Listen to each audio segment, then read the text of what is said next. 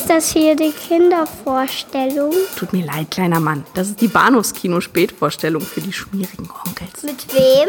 Mit Patrick Lohmeier und Daniel Gramsch.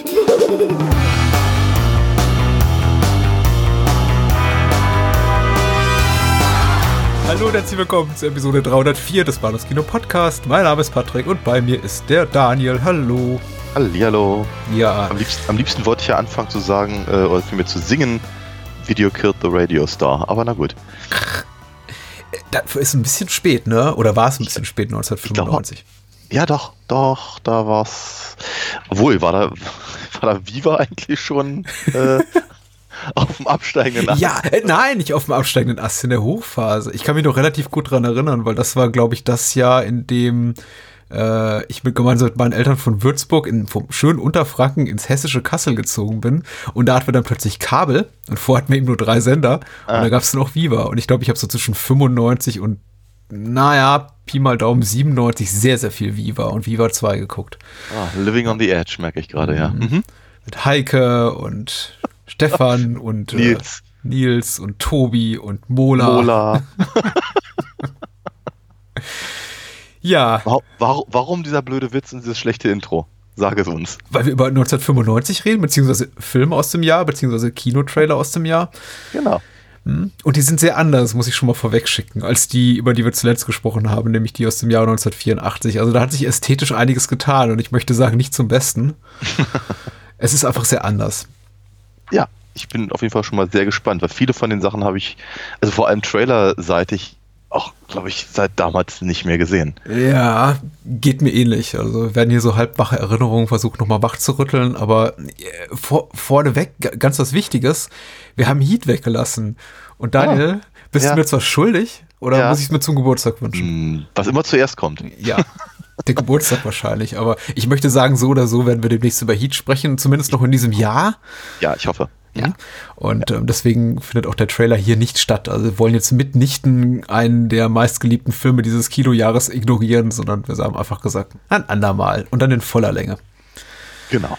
Womit fangen wir denn an? Batman Forever, also gleich mit Ja. dem echten Highlight. Dem Kracher des Jahres. Was er wirklich war, aber na gut. Gucken wir mal. Ich habe mich Gucken drauf gefreut, ja, natürlich. Ich, ich, frag mich mal, aber Ja.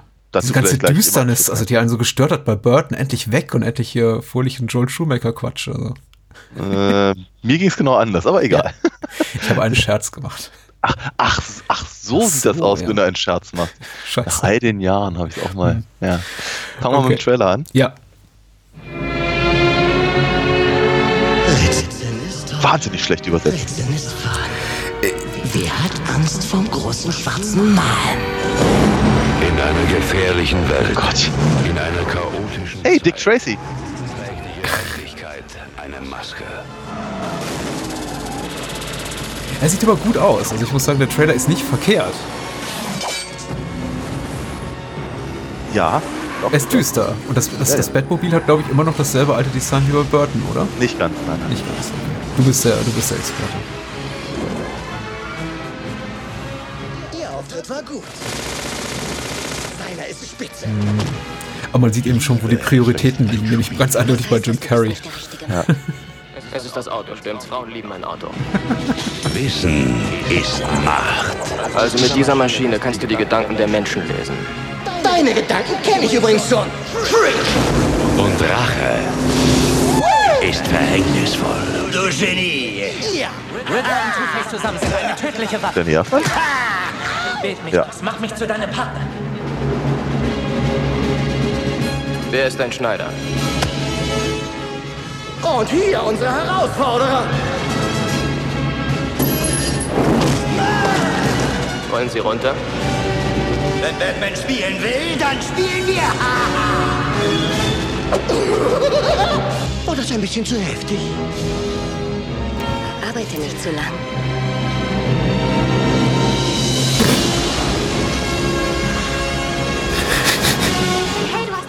Ich frage mich, ob, ob sich ein unserer Hörerinnen oder Hörer ihr die Mühe macht, das mitzugucken. Oder ob Das wäre cool, ja. das vollkommen ausreichend ist für unsere. Kommentare zu hören. Ja. Ich weiß nicht, wie spannend das ist. Ich glaube, diesen Chart fand ich schon im Trailer scheiße damals. Und Im Kino funktioniert er genauso wenig. Wahrheit und Gerechtigkeit. Ach ja, der liebe Val. Ich mag Val Kilmer. Und hier auf dem Ja. äh, PJ Harvey auf dem Score und Seal. Hm. Ja, das macht die Sache nicht besser. War, Also war das wirklich auch das mit dem U2-Song? Oder war das Ja, ja, ja, kommende? Hm. ja, ja. Ah, Batman Forever. Gott, ich war, ich, ich war, ich war so, so heiß auf diesen Film damals. Ganz, ganz unglaublich sogar. Weil, wie ich immer wieder gerne erzähle, ich, äh, ich war ja, also der ganze Hype um den ersten Burton Batman, der, der war mir ja zu viel. Das fand ich alles doof. Und, und dann mit, mit, mit, mit Prince, der, der praktisch äh, das äh, 60er Jahre Thema wieder rausgekramt hat für seinen Batdance, äh, fand ich, fand ich doof und dachte halt, ach nee, ne, ne, nehmt, nehmt doch bitte Batman endlich mal ernst. Aber das habe ich gesagt, bevor ich den Film gesehen habe, tatsächlich.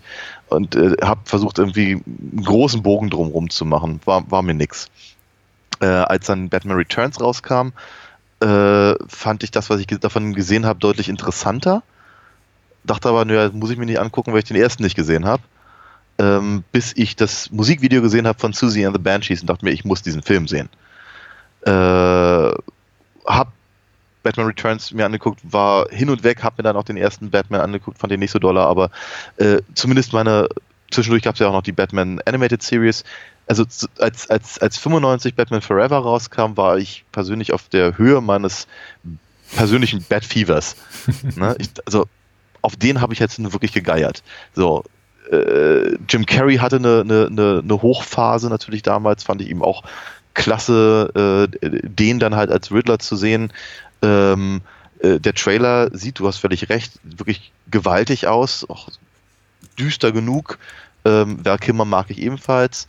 Äh, und dann kommt halt der, der Score von Danny Elfman. Ich dachte, hier, hier, hier kann nichts falsch äh, gemacht werden. Ähm, irgendwann gab es dann den U2-Song auch im, im, im Radio. Den fand ich auch durchaus ganz cool. Und ich bin kein großer U2-Fan, aber äh, den, den, den fand ich tatsächlich nett. Ja. Und ähm, habe Batman Forever in einer Vorpremiere gesehen, in einem ganz, ganz seltsamen kleinen Kino in ähm, St. Peter-Ording. Oh, Ja, ich weiß nicht, warum die den irgendwie eine Woche vorher allen anderen zeigen durften. Ähm, aber ich war da gerade im Urlaub und ich musste halt ganz dringend diesen Film dort sehen. Es war ein ganz, ganz seltsames Kino. Da war noch, da, also wirkte eher wie, weiß ich, so ein altes umgebautes Pornokino mit, mit, mit, mit Lampen auf dem, auf dem Tisch vor einem. Und dann konnte man irgendwie die anmachen, dann kam einer von hinten und hat einem eine Cola gebracht. Seltsame Nummer. Und ich saß in diesem Film und ich dachte, nee, du musst ihn jetzt mögen, du musst ihn jetzt ganz dringend mögen. Du musst, du musst einfach, das ist alles so toll gerade und das, du musst ihn, ich konnte nicht. Ich konnte nicht wirklich, also es dauerte wirklich nicht lange und ich fand ihn ganz, ganz schlimm, äh, weil ich finde, dass der Film tatsächlich fast alles falsch macht, was er falsch machen kann. meine Liebe zu Batman war nie so groß, als dass ich, glaube ich, enttäuscht werden konnte. Ich fand ihn okay. Ich fand ihn generell einfach vergessenswert. Ich habe mich, glaube ich, gut amüsiert. Ich mochte damals Val Kilmer schon, mag ich bis heute. Ich freue mich, dass es ihm gesundheitlich besser geht jetzt dieser Tage. Ähm, ich, ich fand ihn eine interessante Wahl als Batman, weil das Einzige, was mich tatsächlich an den Burton Batmans früher zumindest störte, war Michael Keaton, der mir immer, immer so ein bisschen wurstig aussah in seiner äh, Batman-Pelle. Und ich fand eben, äh, weil Val Kilmer eben auch ein sehr charismatisches Kinn hat, dachte ich aber, ja, Kilmer passt da auch besser rein, habe mich darüber gefreut. ja, Ehrlich gesagt, Nicole Kidman hatte ich 95 noch gar nicht so auf dem Schirm. Ich meine, sie hatte, glaube ich, schon Tage des Donners gemacht und hier diese Ja. ganzen Sachen mit Tom Cruise und To Die For natürlich. Ähm, äh, wobei, nee, ich glaube, der kam später. Dead Calm hatte sie schon gemacht, den, den ich sehr toll finde von Philip Noyce. Aber ja, die war irgendwo halb da, aber sie war jetzt nicht jemand, für den ich ins Kino ging. Sie war keine Kim Basinger. Ähm, aber äh, Jim Carrey war eben Jim Carrey. Und tatsächlich war Jim Carrey mein Erstkontakt mit eben ihm, Jim Carrey. Jetzt habe ich den Namen dreimal in 20 Sekunden gesagt. äh, ich hatte nicht. Äh, wann kam die Maske raus? Ich hatte, glaube ich, noch nicht The Mask gesehen. Ich hatte auf keinen Fall einen der Ace Ventura-Filme gesehen. Ähm, nee, ich glaube tatsächlich Batman Forever war mein erster großer Jim Carrey-Film. Und Okay. äh, ich dachte nur danach, ja, wo, wo, warum all der Terz? Für den? Äh, schon amüsant, aber Tommy Lee Jones hat mir besser gefallen. Also wie gesagt, ru ru- rundum Mixed Bag. Ich kann jetzt wirklich, glaube ich, mein, mein Herz sich ausschütten und irgendwie großen Kummer klagen oder Lob, Lobgesänge singen. Es ist irgendwie so mittendrin. Das war okay. Also ich, ich, äh, ich, ich, ich finde ihn halt, ich, ich finde ihn halt wirklich schlimm. Also, ähm, Schlimmer als Batman und Robin? Oder gleichwertig ungefähr? Das ist ganz schwer zu sagen. Es ist wirklich schwer zu sagen. Ich, glaub, ich glaube tatsächlich, dass Batman und Robin der schlechtere Film ist, aber ich glaube, er hat mir nicht so wehgetan. Ja. Also das Einzige, was mir bei Batman und Robin wirklich, wirklich physisch wehtut, ist Schwarzenegger als Mr. Freeze. Mhm. Ähm, aber alles andere, das ist, das ist so, ich, äh, es, es, gab auf, den, auf diesen Special Edition DVDs, die sie vor ein paar Jahren mal rausgegeben haben, gab es ein paar sehr, sehr schöne äh, Interviews und ein, ein, ein schlauer Mensch, ich weiß nicht mehr wer, hat mal gesagt, dass die Batman-Filme äh, im Prinzip immer für, für Inkarnationen, Äras im Prinzip von Batman stehen würden. Und bei, bei Batman Robin dürfen man halt nie vergessen, dass es eben auch eine Batman Zeit gab, in der er und, und Robin eben äh, geschrumpft werden und über, über Schreibmaschinen klettern und sowas. Ja. Also von daher denke ich mir, der Batman Robin hat schon in gewisser Weise seine Berechtigung. Das macht ihn nicht zum guten Film, aber er, es ist, äh, ich habe zu dem Zeitpunkt, glaube ich, auch nichts mehr erwartet und ich war, ich war, ich war schon sehr enttäuscht im Kino und dachte mir, okay, jetzt ist das Franchise tot und schade eigentlich, hätte so cool werden können.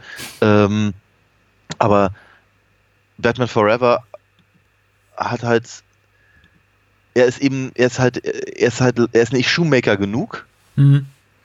Äh, hängt sich halt noch zu sehr an die, an die, an die Burton-Filme ran, ohne aber zu wissen, warum oder wie. Ähm, das ist ein großes Problem.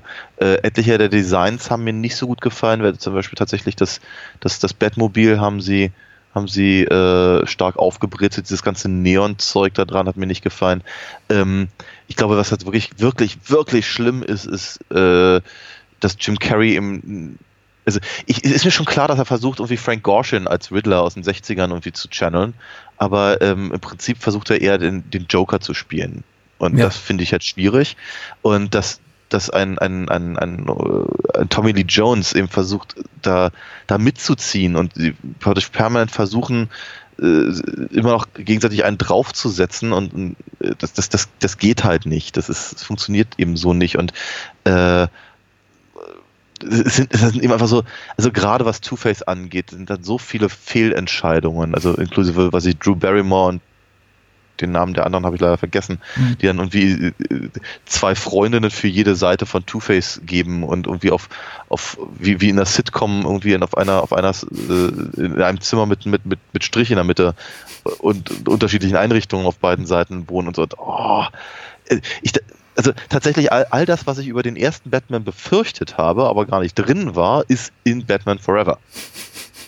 Ähm, und das fand ich schon ganz schön doof. Und der Score ist halt wirklich nicht gut, weil sie eben Danny Elfman einfach mal nicht genommen haben, mhm. äh, obwohl sie es halt im Teaser, äh, im Trailer anteasern. Mhm. Und äh, also ein nee. Batman-Theme ist, glaube ich, drin, oder? Also das, nein, das meine ich nein, doch vernommen zu haben. Nein. Auch nicht im Film? Nein, nicht im Film, nein. Mhm. Nein, ist es nicht. Trist. Und ja, auf jeden Fall. Und was wir mit Robin machen, ist auch ganz schlimm. Also, nee, nee, nee. Ja. Nee, aber, aber, ganz ehrlich, wenn ich jetzt den Trailer mir angucke, dann kann ich schon nochmal nachvollziehen, warum ich eben tatsächlich auch mit, mit äh, sehr gespannt war auf den, auf den und warum, warum ich ihn einfach so dringend sehen wollte. Ja, ja, ja. ja. Das geht mir ähnlich. Ja. Hm.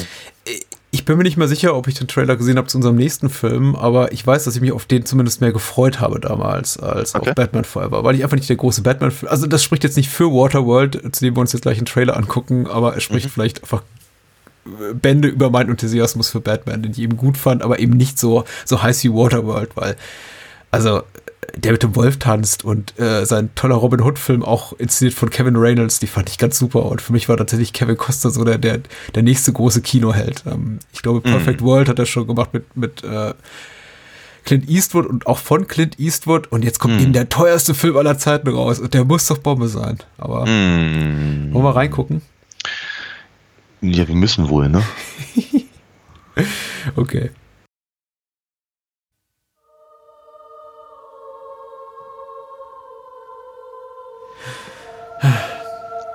Ätherische Klänge fängt das mal gut an. Ach so, der hat ja diese tollen noch Weltraumaufnahmen. The sun. Mm. For millions of years, the source of life. But for one planet, the source of its demise. Man wird schon so ein bisschen andächtig. Ja, ja. The vast fields of ice at its poles melted, and the oceans rose.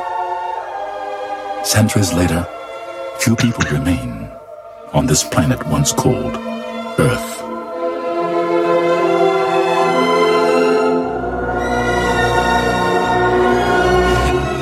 Das sieht schon, das sieht schon nicht schlecht Ich wollte aus. gerade sagen, ich habe heute nur mal reingeguckt. Den, den gibt es ja auch bei Prime in schönstem äh, HD zu streamen gerade. Ich besitze jetzt weder Blu-ray noch DVD, aber eben den gibt es gerade kostenlos da im Stream. Und der sieht sehr, sehr, sehr gut aus, der Film. In this place they know only as Ich glaube, das ist Waterworld.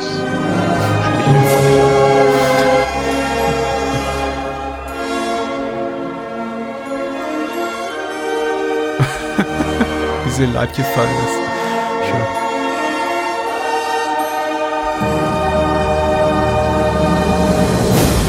Oh, jetzt. Oh, toll. Und Bums. Ja. Natürlich. Ach, Parade. Das Ja. Ich habe ja auch einen Trailer vorgeschlagen, der hatte Oh Yeah von, von Yellow drin, aber der war das ist die fast noch bessere Trailer. Aber schon ein toller Trailer. Also ich muss sagen, der Trailer sieht echt nach dem Film aus, den ich mir im Kino gewünscht hätte, nämlich so einem richtigen Bombastkracher, also einem, Ja. einem megalomanischen Hollywood-Epos, den man eben auch seine Produktionskosten ansieht. Und ähm, ich fand den damals ziemlich dürftig. Ich dachte auch vor allem, der war teuer. Das Mhm. kann man gar nicht glauben. Ja. Ja. Ja, ja. Ich habe ihn nicht im Kino gesehen. Wir haben viele, viele, viele Jahre erst später. äh, Mich, mich hat das halt überhaupt nicht interessiert. Mhm. Also wirklich nicht, gar nicht. Ähm, ich hatte aber auch, glaube ich, äh, der, der mit dem Wolftanz nicht gesehen. Ich glaube, der einzige Kevin Costner-Film äh, im Kino, den ich jemals gesehen habe, war Robin Hood. Ja. Äh, alle anderen habe ich irgendwann mal geguckt, wenn sie vielleicht in meinem Fernsehen gelaufen sind. Ähm,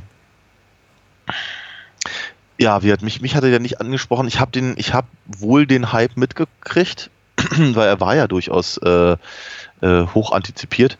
Ähm, aber wird, nee, pff, fand ich, fand ich nicht interessant. Und dann danach habe ich eigentlich nur noch gehört, wie unglaublich schlecht er sein soll. Ja. Was jetzt auch ehrlicherweise nicht unbedingt dazu führt, dass ich ihn mir angucken wollte.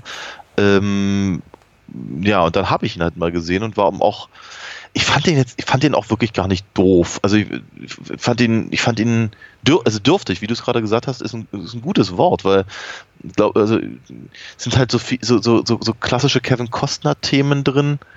Äh, und, und, und eine Menge, eine Menge Pathos. Der Film weiß auch nicht so genau, äh, wann, wann er eigentlich was machen sollte und wann er eigentlich mal zu Ende sein müsste. Ähm, also Postman, selbe Ja. grün, ja. Weiß aber nicht, wann er aufhören muss. Ähm, ich fand halt äh, Dennis Hopper albern. Dachte so bei mir, boah, ey, brauchst du Geld? Also, Äh, Ich, Drogen ich, find- alle? ich fand Dennis? Hopper in, mit dem, aus dem, was ihm gegeben wird, macht er schon das Beste. Ist, ist meine Haltung. Ja, Die Figur ist okay, einfach ja. beschissen geschrieben, ist einfach ein beschissener Schurke. Mhm. Also, der, der Ich Smoker, also das ganze Konzept der Smoker ist, naja. Ja. Ähm, ich ich finde find das, find das erschreckend. Ich habe gerade gelesen, dass David Tui äh, äh, dann an dem Drehbuch beteiligt war. Ja. Kann, das kann der aber auch besser. Also, Ich ich weiß, du bist ein David Tui-Fan, aber der, der hat sich jetzt auch nicht immer mit Ruhm bekleckert in seiner Karriere. ja, no. glaube ich, ja. Glaube ich gern. Äh, offenkundig mit Waterworld. Nee, also ich habe mit Waterworld ehrlicherweise relativ wenig Kontaktpunkte. Ich weiß nur, ähm, als ich in, äh, das hatte ich neulich schon mal erwähnt, ähm, ähm, bei, bei, bei unserer Psycho-Folge, Ja. aber als ich halt in, in den Universal Studios war, war ich eben auch in der, äh, in der Stunt-Show, in der Waterworld Stunt-Show. Ich glaube, die läuft sogar heute noch, ich bin mir nicht ganz sicher. Ja, tut sie. Äh, und äh, die ist ziemlich genial. Also das, das macht halt schon mal richtig Spaß, die da eben auf ihren Jetskis und so äh, äh, irgendwie quer durch die Luft fliegen und alles, alles, keine Ahnung, explodiert und brennt und die machen so Zeug halt, was man halt so in Stuntshows tut. Ähm, und das war, also das hatte, das hatte halt entsprechenden Wumms dahinter, ne? Aber das macht den Film ja nicht besser. Nee. Ich kann zu Waterworld auch nicht viel sagen. Auch das Wiedersehen hat mir jetzt irgendwie keine bleibenden Eindrücke bei mir hinterlassen. Ich, ähm, ich, ich war ganz happy, nochmal gesehen zu haben, weil ich glaube, es hat mich so ein bisschen wieder äh, versöhnt mit dem Film. Ich fand ihn damals wirklich ärgerlich, als ich aus dem Kino ging mit im, im zarten Alter von 16. Äh, hat mir wirklich leid getan ums Taschengeld und um meine Zeit. Mm. Den gibt's jetzt auch noch, glaube ich, in einem knapp dreistündigen Director's Cut, den ich nie gesehen habe. Also mir reicht die 140-minütige Kinofassung, das ist mehr als genug.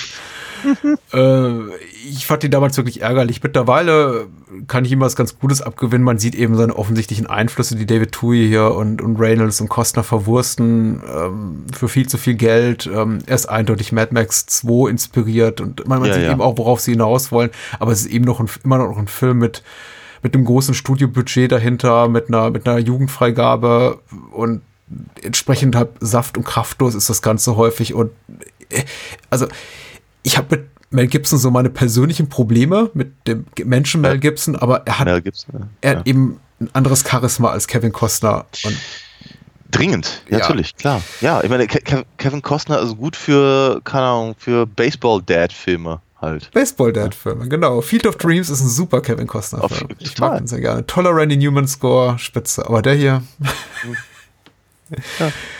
äh, gucken wir uns was Schöneres an. Ich weiß gar nicht, was auf der Liste haben. Was, was haben wir denn dann noch alles auf der Liste? Äh, ganz viel. Leon. Leon? Ja. Leon? Leon? Leon, Leon Ja. der Profi, genau. Leon, der Profi. Luc Besson. Machen Lass uns mit dem weitermachen. Sehr, sehr gerne. Oh, Ach so, ja, da hatte ich mir, Ja. da hatte ich mir notiert, sch schlechter Trailer, guter Film. Das war auch so, schon alles.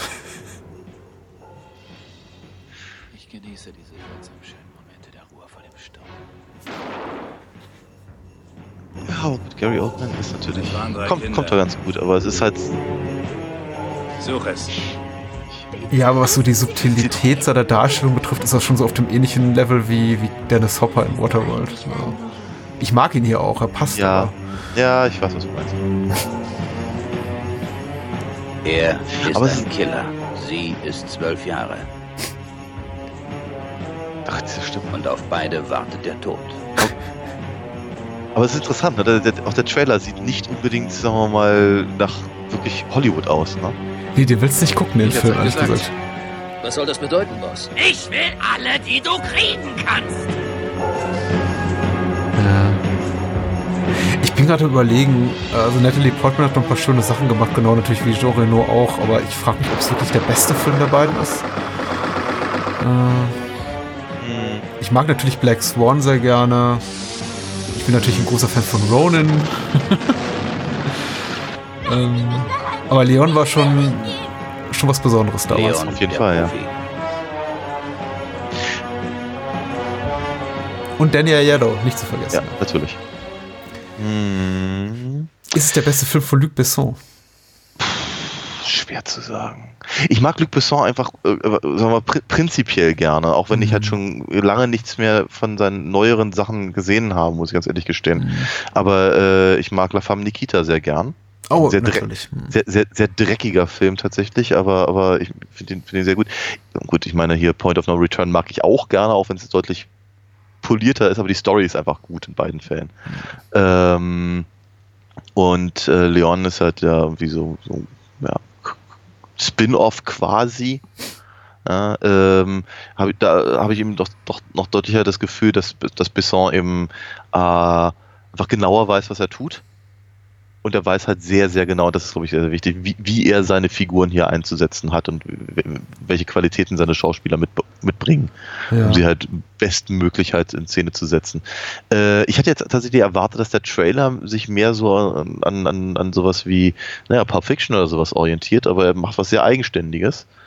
Ähm, ich bin ich bin auch nicht so richtig sicher, ob der, ob der Trailer jetzt dazu geführt hätte, dass ich mir den Film dringend an, hätte angucken wollen. Ähm, also er sieht tatsächlich eher aus wie 80er Jahre VHS. Ja. Wie, äh, äh, äh, Trailer-Zusammenschnitt halt, ja. Mhm. Ich, ich weiß noch ziemlich genau, dass mich tatsächlich gutes äh, Word of Mouth, äh, also äh, Weiterempfehlungen, persönliche Empfehlungen zu Leon geführt haben. Also tatsächlich nicht die Trailer, nicht irgendwelche Kinoreklame in Zeitungen, Filmrezensionen oder sonst was, sondern tatsächlich die Tatsache, dass Freunde von mir gesagt haben, äh, musst du dir ausleihen. Äh, wie, wie schon andeutet, ich habe den Film nicht im Kino gesehen, ich habe ihn auf Video gesehen. Mhm. Und ähm, er war tatsächlich ein Film, der mir sehr deutlich nahegelegt wurde. Einfach eben auch in, in, in der Kenntnis meiner Freunde, dass der Patrick auf sowas steht wie Pulp Fiction, wie True Ja, klar. Romance und natürlich auf äh, John Woo, Ringo Lam, True Hark Filme und äh, einfach diese, diese Hongkong-Ballereien mag. Und Leon ist für mich ab der, der der europäische Film, zumindest der 90er Jahre, der eben auch dieser ganzen Hongkong-Ästhetik noch relativ am nächsten kommt. Also er hat wirklich tolle Shootouts, der weiß eben Zeitlupen einzusetzen. Der hat eben auch diesen großen Pathos, diese großen Gesten. Da, da stört mich zum Beispiel auch ähm, Gary Oldman gar nicht. Ihm wurde ja oft vorgeworfen, damals kann ich mich noch dran erinnern, dass er chargiert. Mhm. Aber das ist eben auch ein Film der ganz großen Gesten und auch ein, oh, der hat auch sowas Märchenhaftes. Das ist ein Action-Märchen. Und das macht eben Spaß. Also er hat keinerlei Realitätsanspruch. Es ist nicht nitty-gritty, sondern es ist halt wirklich einfach ein sehr emotionaler, sehr fühliger, auch teilweise ein bisschen alberner mhm. Film. Luc Besson-Filme sind immer so ein bisschen albern, aber ich mag ja. sie auch dafür. Mhm. Und ähm, ich gerate jetzt hier so langsam in Schwärme, aber das hat schon so seinen Grund. Also mir hat Leon richtig äh, relativ viel bedeutet damals bei Erscheinen. Also ich fand den schon sehr, sehr toll und habe den auch sehr, sehr oft geguckt und jetzt leider so in den letzten 10, 15 Jahren ein bisschen aus den Augen verloren. Aber ja. doch, Gut, doch, ich fand den sehr, sehr toll damals das kann man ja nötigenfalls noch im Zuge unseres Podcasts ja auch durchaus äh, revidieren. Ne? Ja. Also wir sagen, kann man, kann, kann man mal machen, finde ich schon. Ja, so als Double Feature mit Heat vielleicht. Boah. Okay, kommen wir aber unter fünf Stunden nicht raus hier, oder? äh, nee, ähm, klar, gerne. Also Ach, ganz ehrlich, aber ich habe ich hab noch, noch so viele andere Besson-Sachen hier rumzuliegen, die ich eigentlich äh, noch mal gucken wollte. Genau, also. so, so gestalten wir nämlich hier unser Podcast-Programm. Wir, wir gucken, was da rumliegen hat und es ist tatsächlich so. Also wir ja, wollen jetzt noch nicht verraten, was wir nächste Woche machen, aber so ja. ungefähr sah es aus. Ja, natürlich, klar. Ja, ein Kollege nennt das immer äh, seine, seine Pile of Shame, die ihn halt immer, immer äh, vorwurfsvoll anguckt und der sagt, oh, was von dem, von dem Stapel muss ich mal gucken. Ja. Genauso machen wir das hier auch. Ja. Außer ich habe Trailer durch. Ich habe ja auch, ich habe ja auch Pile of Shame, ähm, Pile of Shame rumliegen, aber den willst du nicht gucken. Das ist das Blöde daran. Also ich habe hier irgendwie die die die Nemesis Quadrilogie von Albert Pune, Direct to Video Science Fiction Streifen. Die, ich glaube, da würdest du es kaum durch den ersten Teil schaffen. Also okay. geschweige denn durch alle vier. Also da gucke ich gerade drauf, deswegen erwähne ich die. Äh, wollen wir noch was zu Leon sagen oder sind wir schon wir zum nächsten Trailer? Ähm, nö, lass uns, lass uns weitergehen. Ja, ähm, wir haben was Schönes bestimmt, ich bin mir sicher. Sehr, sehr actionlastig, muss man sagen. Es wird gleich so ein bisschen ruhiger, ein bisschen kontemplativer, auch ein bisschen melancholischer, schöner. Auch sowas für die Elterngeneration. Aber jetzt erstmal gibt es noch Desperado von äh, Robert Rodriguez. Auch auf Deutsch, ja. Hm? Los geht's. Let's Play, ja. Hm. Ah, ich möchte sofort anfangen zu tanzen. Das sieht schon mal sehr schlecht aus. Ja, okay. Da, da, da ging die, die, die Karre irgendwie nicht, ne? Ja.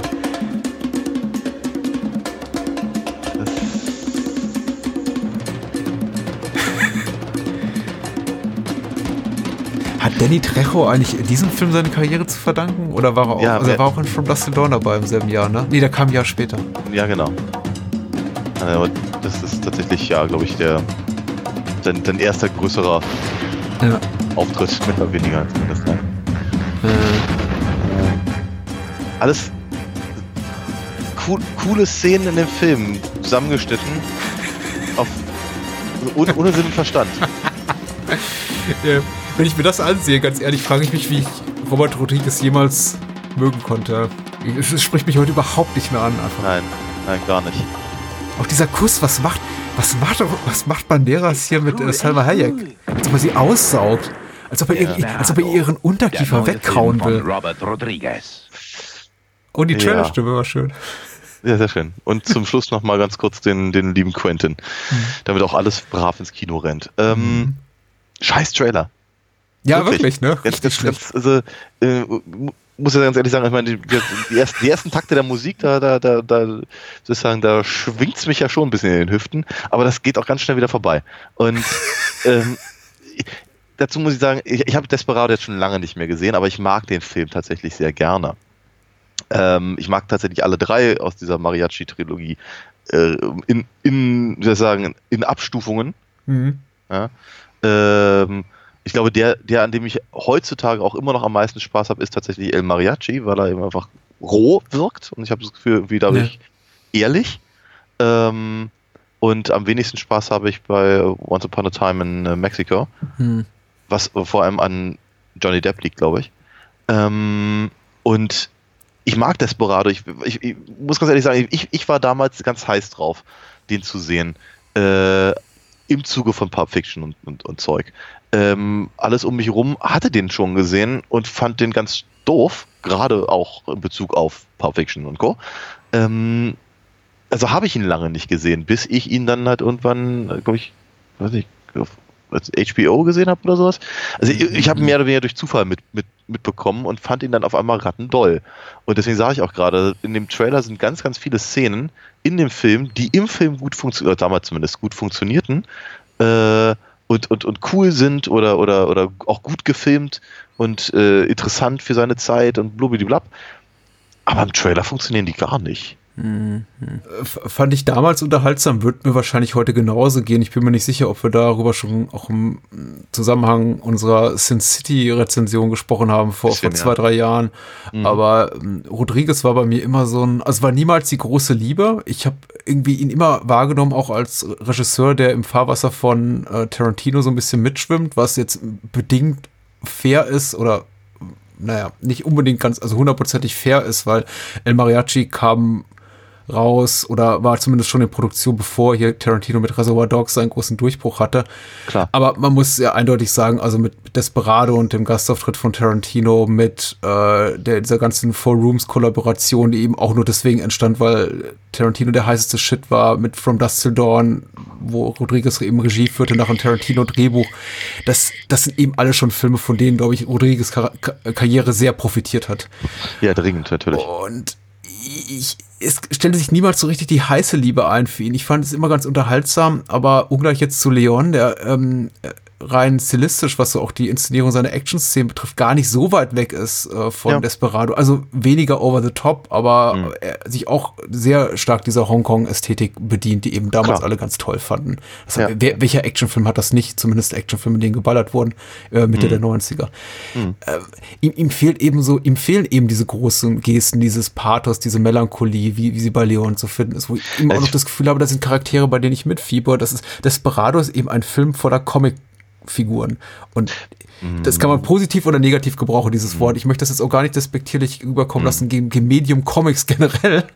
Aber es sind für mich keine echten Charaktere, sondern einfach, ja, Klischeebilder von Figuren, die, glaube ich, 16-jährige Jungs ganz toll finden. Ich war selber 16 damals, aber das also, halt so, eben emotional ja. nicht so nach. Bei mir ja. zumindest. Ja, ja. Äh, Gut, äh, ich, ich, ich, bin, ich bin froh, dass du es selber gesagt hast und deswegen muss ich jetzt nicht da näher darauf eingehen, weil ich, weil ich, äh, ich das wirklich abgrundtief verachte, die Art und Weise, das Wort zu verwenden. Ähm, aber deine, deine Erläuterung ist absolut auf den Punkt. Also ganz genau richtig. Das sind, es sind eben Abziehbilder von, von, von, von äh, harten Kerlen und, und, und, und, und äh, Action-Charakteren und wir, für, für, genau wie du sagtest, für, für 16-Jährige jeden Alters würde ich es äh, nennen. ähm, und das kam halt nun mal damals gut an. Ja. Und äh, das, ich glaube, er versucht also, dass die großen Gesten, das Gefühlige von, von, von, von Leon, äh, versucht er so ein bisschen einzufangen durch ne, so diese Latin Lover Attribute, die Banderas äh, ja zugeschrieben wurden. Mhm und so. Und naja, ob das funktioniert oder nicht, darf dann auch jeder für sich selber entscheiden, glaube ich.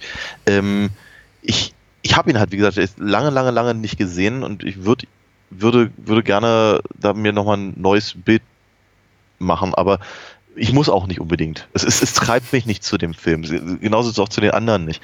Und ich, ähm, was, was, äh, ich sag, ich sag immer wieder, ich finde Rodriguez einen wahnsinnig guten Handwerker ich habe ich hab immer das Gefühl, der kann halt einfach jedes Genre anfassen und es kommt, ein, kommt mindestens ein passabler, wenn nicht sogar ein gut aussehender Film dabei rum. Mhm. Ähm, aber es ist eben, du hast natürlich völlig recht, äh, das Genie scheint halt nicht durch. Und ähm, das muss es auch vielleicht gar nicht. Vielleicht ist das gar nicht notwendig. Vielleicht ist, reicht es völlig, äh, dass er, dass er eben äh, in der einen, äh, im einen Jahr halt einen, einen mexikanischen Actionfilm macht, im nächsten Jahr einen Kinderfilm und im übernächsten Jahr eine Comicverfilmung ja, und ja. im Jahr darauf dann einen Horrorfilm oder so. Vielleicht ist das völlig in Ordnung. Mhm. Vielleicht, vielleicht, vielleicht, reicht das auch. Aber äh, dadurch, dass er natürlich immer, und da hast du absolut recht, im, im Fahrwasser von, äh, von Tarantino geschwommen ist, also zumindest am Anfang seiner Karriere, also genau genommen bis Planet Terror, ähm, äh, bleibt der Vergleich halt nun mal nicht aus. Mhm. Und gerade weil du Four Rooms erwähnt hast, und ich glaube tatsächlich, darüber haben wir auch schon gesprochen bei Sin City, im, so, im, so im direkten Vergleich der, der, äh, der, der einzelnen Sketche, der einzelnen Episoden, äh, zeigt sich das eben auch ganz, ganz deutlich. Ich finde Tarantinos Episode in Four Rooms bei Weitem nicht die beste, ganz im Gegenteil. Äh, aber sie ist. Das ist die Madonna-Episode, oder? Nee, das ist die, ist die mit, äh, mit dem, mit, mit, äh, mit dem, mit dem Appenfinger. Ja, und die Rodriguez-Sache ist die mit den Kindern, ne? Mit dem Babysitter. Genau. Ja, die ist genau. auch cool. Hm. Richtig, und, und die, die, die funktioniert eben tatsächlich. Die ist eben nicht brillant, die ist nicht, die ist nicht, die ist nicht, nochmal, das, das, das, kann, das ist kein Geniestreich. Das ist aber es ist eine, eine, eine, eine, eine drollige kleine Tom und Jerry Episode im Prinzip, ja, die halt äh, aus, aus meiner Sicht das Konzept des ganzen äh, Films am besten verstanden hat, aber vielleicht nicht unbedingt die ist, die am meisten im Gedächtnis bleibt. Ja. Ja, weil, weil sie die mit den Hexen ist ein, einprägsamer äh, und eben Tarantinos ähm, selbstverliebte äh, Hollywood-Referenz bleibt natürlich auch mehr, mehr im, im, im, Gedächtnis. Und das mag halt Rodriguez Verhängnis sein dann an der, an der Stelle. Und das geht ist im Prinzip mit Desperado ganz genauso. Ja, ja, ja. Ich, ich, ich glaube immer noch, es ist kein schlechter Film. Ich glaube, es ist tatsächlich ein scheiß Trailer. ähm, da haben sie sich keinen, keinen wirklich großen Gefallen getan. Nein. Äh, schlechter Film ist auch keinesfalls. Das wollte ich auch nicht damit sagen. Und äh, ich finde auch, er profitiert sehr, sehr von dem, dem Charisma von, äh, des, äh, von Banderas und äh, Salma Hayek. Und natürlich auch den ganzen Gastauftritten. Wir haben jetzt nur Quentin Tarantino erwähnt, aber natürlich hier auch ähm, Danny Trejo, äh, Cheech Marin ja, genau. und äh, jede Menge coole Sidekick-Characters. Ja. Der, der, Urspr der ursprüngliche Mariachi ja, Ja. auch. Das finde ich natürlich auch, das finde ich einfach sympathisch, dass er ihn da, da Genau. eine kleine Nebenrolle gegeben hat, finde ich gut. Genau. Äh, der nächste Trailer, den wir gucken, ist einer, den du dir äh, gewünscht hast. War einer, glaube ich, von zwei Filmtiteln, die du sofort genannt hattest, als es hieß äh, 1995. Da hast Ja. du gesagt, hm, hm, und Smoke. Und Smoke ist genau der, den wir als nächstes gucken. Ja, Von äh, Wayne Wang. genau. Äh, Paul Auster. Genau. Ach, Myra Max, ja, natürlich. Es heißt immer, um die Welt zu sehen, muss man verreisen. Aber wenn du hier bleibst und die Augen offen hältst, siehst du wirklich mehr als genug. Ein Schriftsteller, der sich von einem Schicksalsschlag erholt. Das ist ein Gesetz, ein Naturgesetz. Bitte, du musst mir erlauben, dass ich mich revanchiere, damit das Gleichgewicht wiederhergestellt ist. Ist das eigentlich so eine Standard-Trailer-Musik in der Zeit? Ja, ja. Zeit? ja ne? Wohnst du hier in der Gegend? Oder hast du hier sonst irgendwas zu schaffen? Ich bin auf der Durchreise. Eine Frau, die einen alten Freund braucht. Was soll das mit der Augenklappe? Ich hab keine Lust, darüber zu reden. Sag mal, findest du, es sieht gut aus, rumzulaufen wie Captain Hook? Ein Mann, der seine Tochter kennenlernen will. Du wolltest ihn kennenlernen. Okay, der funktioniert auch im Deutschen, ja. Tatsächlich gepennt mit dem Kerl? Das hat mir gerade noch gefehlt. In einer Stadt, in der man schwer Anschluss findet, gibt es einen Tabakladen, wo sich Fremde begegnen. Das ist immerhin meine Ecke. Hier passiert einiges. Genau wie sonst auch überall. Ich frage mich gerade, wie Brooklyn äh, 95 wirklich aussah. Weil ich meine, heute, heute ist es ja die ultra gentrifizierte Ecke New Yorks. Aussieht, haben sie sich in meiner Wohnung getroffen. Ich glaube, sie haben direkt da vor Ort gedreht. Also von. Ja, Regisseur von Töchter des Himmels Hier, fang. und dem preisgekrönten Autor Paul Auster kommt eine anrührende Komödie, Er ist mein Vater. Ich meine, ich bin sein Sohn. die mitten ins Herz trifft. Vielleicht wird auch dir dann eines Tages auch so berühmt, Mensch. William Hurt, Ja. Harvey Keitel, Stockard Channing, Harold Perrineau Jr., Acht und Forrest Whitaker. Es ist eine gute Geschichte. Was für Freunde sind das, wenn du nicht mal deine Geheimnisse mit ihnen teilen kannst? Der Trailer hat mir gerade was Neues beigebracht. Das war Harold Perrineau Jr., der ähm, kurz darauf eine äh, tragende Rolle spielen sollte in, in Oz äh, bei HBO, eine Serie, die ich geliebt habe. Und äh, Lost, auch eine Ja. Serie, die ich ähm, geliebt habe. Und dann, das totale Fernsehgesicht wurde in den Jahren darauf. Also ich glaube, es gibt mindestens drei oder vier Serien, in denen er die Hauptrolle spielt. ähm, aber er hat dann eben im späteren Verlauf seiner Karriere nochmal deutlich irgendwie so an glaube ich, an, an Speck oder Muskeln, ich weiß nicht mehr genau, zugelegt und hat dann auch immer Bart getragen. Deswegen ist aber ehrlich gesagt nie, habe ich nie eins und eins zusammengezählt. Aber, Nee, ich aber auch gut. nicht, aber ja, ja klar. Ähm, ich weiß nicht genau, ob, ob, ob, mich da meine Erinnerung trügt, aber ich, ich äh, glaube, mich an einen anderen Trailer erinnern zu können, der etwas melancholischer war und mhm. ich glaube auch äh, ähm, nicht mit Smoke It's in Your Eye ähm, hier äh, auf der Tonspur arbeitet oder dieser, dieser, dieser generischen Musik, sondern ich glaube mit Downtown Train. Ja. Tom Waits, aber ich bin mir nicht ganz sicher, vielleicht irre ich mich auch. Ähm, ich liebe diesen Film. Mhm. Ich finde diesen Film so unglaublich toll. Ähm, gucke ihn mir auch wirklich regelmäßig an, weil ich ihn einfach ich ihn wunderschön gespielt. Ich mag fast jeden Schauspieler in dem, in dem Ding. Ich finde ihn sehr, sehr lyrisch. Ich mag Paul Austers Drehbuch einfach auch sehr gerne. Ähm, finde find die Erzählstruktur finde ich sehr gut. Die, unglaublicher Soundtrack. Äh, wirklich ganz, ganz toller Film. Ich glaube, der Trailer selber hätte mich damals nicht angesprochen. Ähm, weil ich glaube, ich hätte gedacht, wie, oh, Robert Altman? Und äh, okay, Drama. Ja. Fehlgeleitete Komödie. ARD Sonntagabend oder so. Ja. Äh, hm, weiß ich nicht, muss ich nicht gucken. Hätte ich gedacht. Ähm, tatsächlich habe ich ihn 95 gesehen im Freilichtkino, im gleichen, in dem ich Pulp Fiction gesehen hatte, ein paar Tage vorher oder ein paar Wochen vorher. Äh, und ohne, ohne Bildriss, äh, Filmriss ähm, hintereinander weg, äh, habe mich halt spontan in diesen Film, in diesen Film verliebt. Ähm, also, äh, allein, allein für die, für die letzte Szene äh, muss ich mir diesen Film halt immer wieder angucken. Einfach äh, un unglaublich gefilmte, gefilmter Moment, der zwischen Harvey Keitel und William Hurt ist und äh, dann im, im, im, Abspann Tom Waits. Und der Film hat mich jedes Mal. Ähm, ja. Ich glaube, du musst jetzt ganz stark sein oder auch nicht, weil ich glaube, du bist stark, einfach stark genug, um das ertragen zu können. Aber ich habe ja. kaum wache Erinnerungen an den Film. Ich mag ihn ganz gern oder ich mochte ihn ganz gern, aber ich habe ihn seit Erscheinen nicht mehr gesehen. Mhm. Ich habe damals über Paul Auster zu diesem Film gefunden. Ähm, mhm. Ich war wieder Fan der Schauspieler. Ich, ich war einfach nicht so wach, glaube ich. Also Harvey Keitel war mir im Begriff. Der war eben der Bad Lieutenant. Der war Mr. White in, in Reservoir Dogs. Abgesehen davon, ja, John Hurt, Scott Channing, ja, ja mhm. whatever. Ähm, Thema Tabakladen in Brooklyn, ja, okay. Wayne Wang, ja, Hochzeitsbankett oder weiß nicht. Aber Paul Auster, ja, Paul Auster war ganz wichtig. Also Paul Auster war das, was damals schlaue junge Leute lasen. Wenn sie den Stecken, Steppenwolf durch hatten, dann lasen sie Paul Auster, dann las man die New York-Trilogie, dann las man Leviathan oder Leviathan, also die ganzen frühen Auster-Büchern aus den frühen 90ern. Also war damals einfach so ein Bestseller-Autor. Und ich glaube, ich habe versucht, den immer toller zu finden, als ich es wirklich tat. Ich habe nur die Hälfte der New York-Trilogie verstanden als Teenager, aber bin damit irgendwie rumgelaufen, irgendwie unterm Arm und habe gesagt, hier, guck, hast du schon gelesen? Ganz toll, hab schon dreimal durch. Hier, postmodern und so. Und dann bin ich eben in den Film gegangen und der war sehr hübsch. Aber ich glaube, und da glaube ich, spielen tatsächlich noch mal die paar Jahre Altersunterschied zwischen uns eine Rolle. Er hat mich da noch nicht mit 16 im Lebensgefühl abgeholt, was ich irgendwie teilen konnte mit den Figuren auf der Leinwand. Das war, ich war da zu weit, weit entfernt von. Ich war, glaube ich, noch so spät pubertierend suchte einfach auf was, nach was anderem, vielleicht auch nach irgendwas witzigerem, konfrontativem. Ich habe hm. irgendwie mir, mir, was anderes erwartet. Also klar, Austers Bücher haben auch diese Melancholie. Ich lese sie mittlerweile nicht mehr so gerne, aber er hat ein paar schöne frühe Sachen geschrieben. Ähm, es hat mich, es hat mich einfach nicht so angesprochen. Ich hatte was anderes inhaltlich erwartet. Mhm.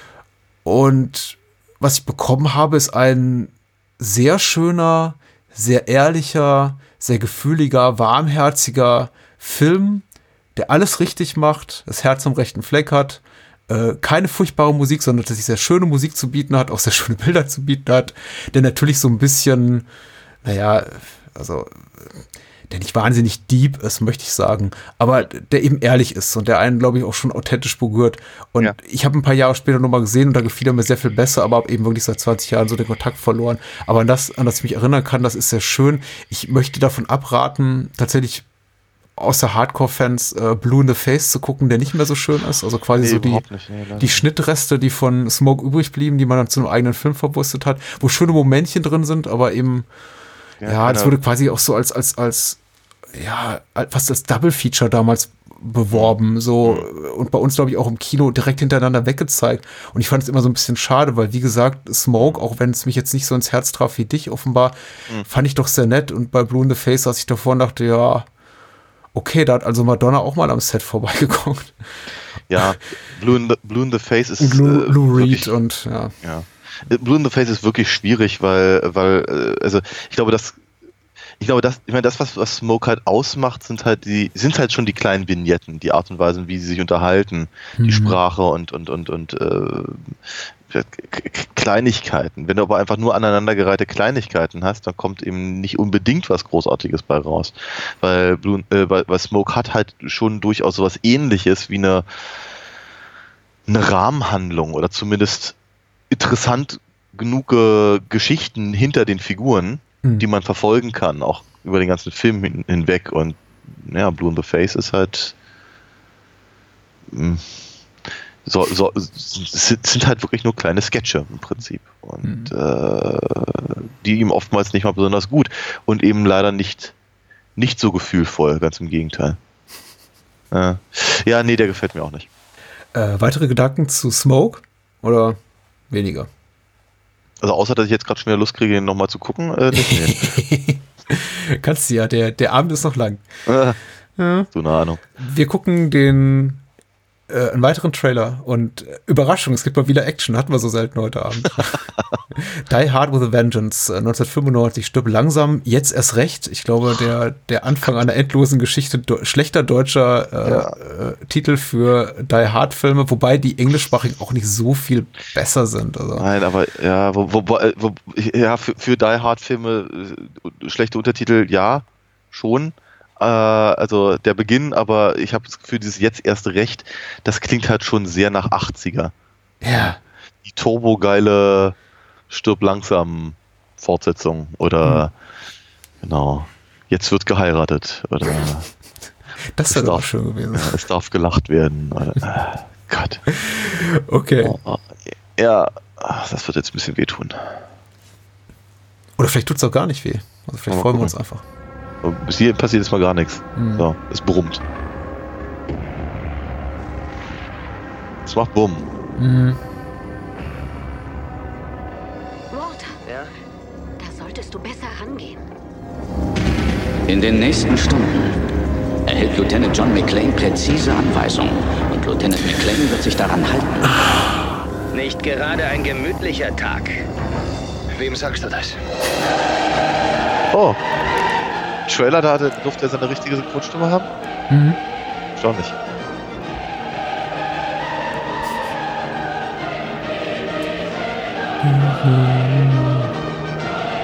Das hat nichts mit Weihnachten zu tun. Also für, für mehr, also ne, Oh, sie ist zeigen halt, tatsächlich. Ja, okay. Ich bin aber überrascht, was sie so im Trailer zeigen. Also ja. tatsächlich auch sehr, sehr viele Gewaltszenen. Unter anderem, wie der Typ da von diesem Stahlseil durchtrennt wird. Also. Ja.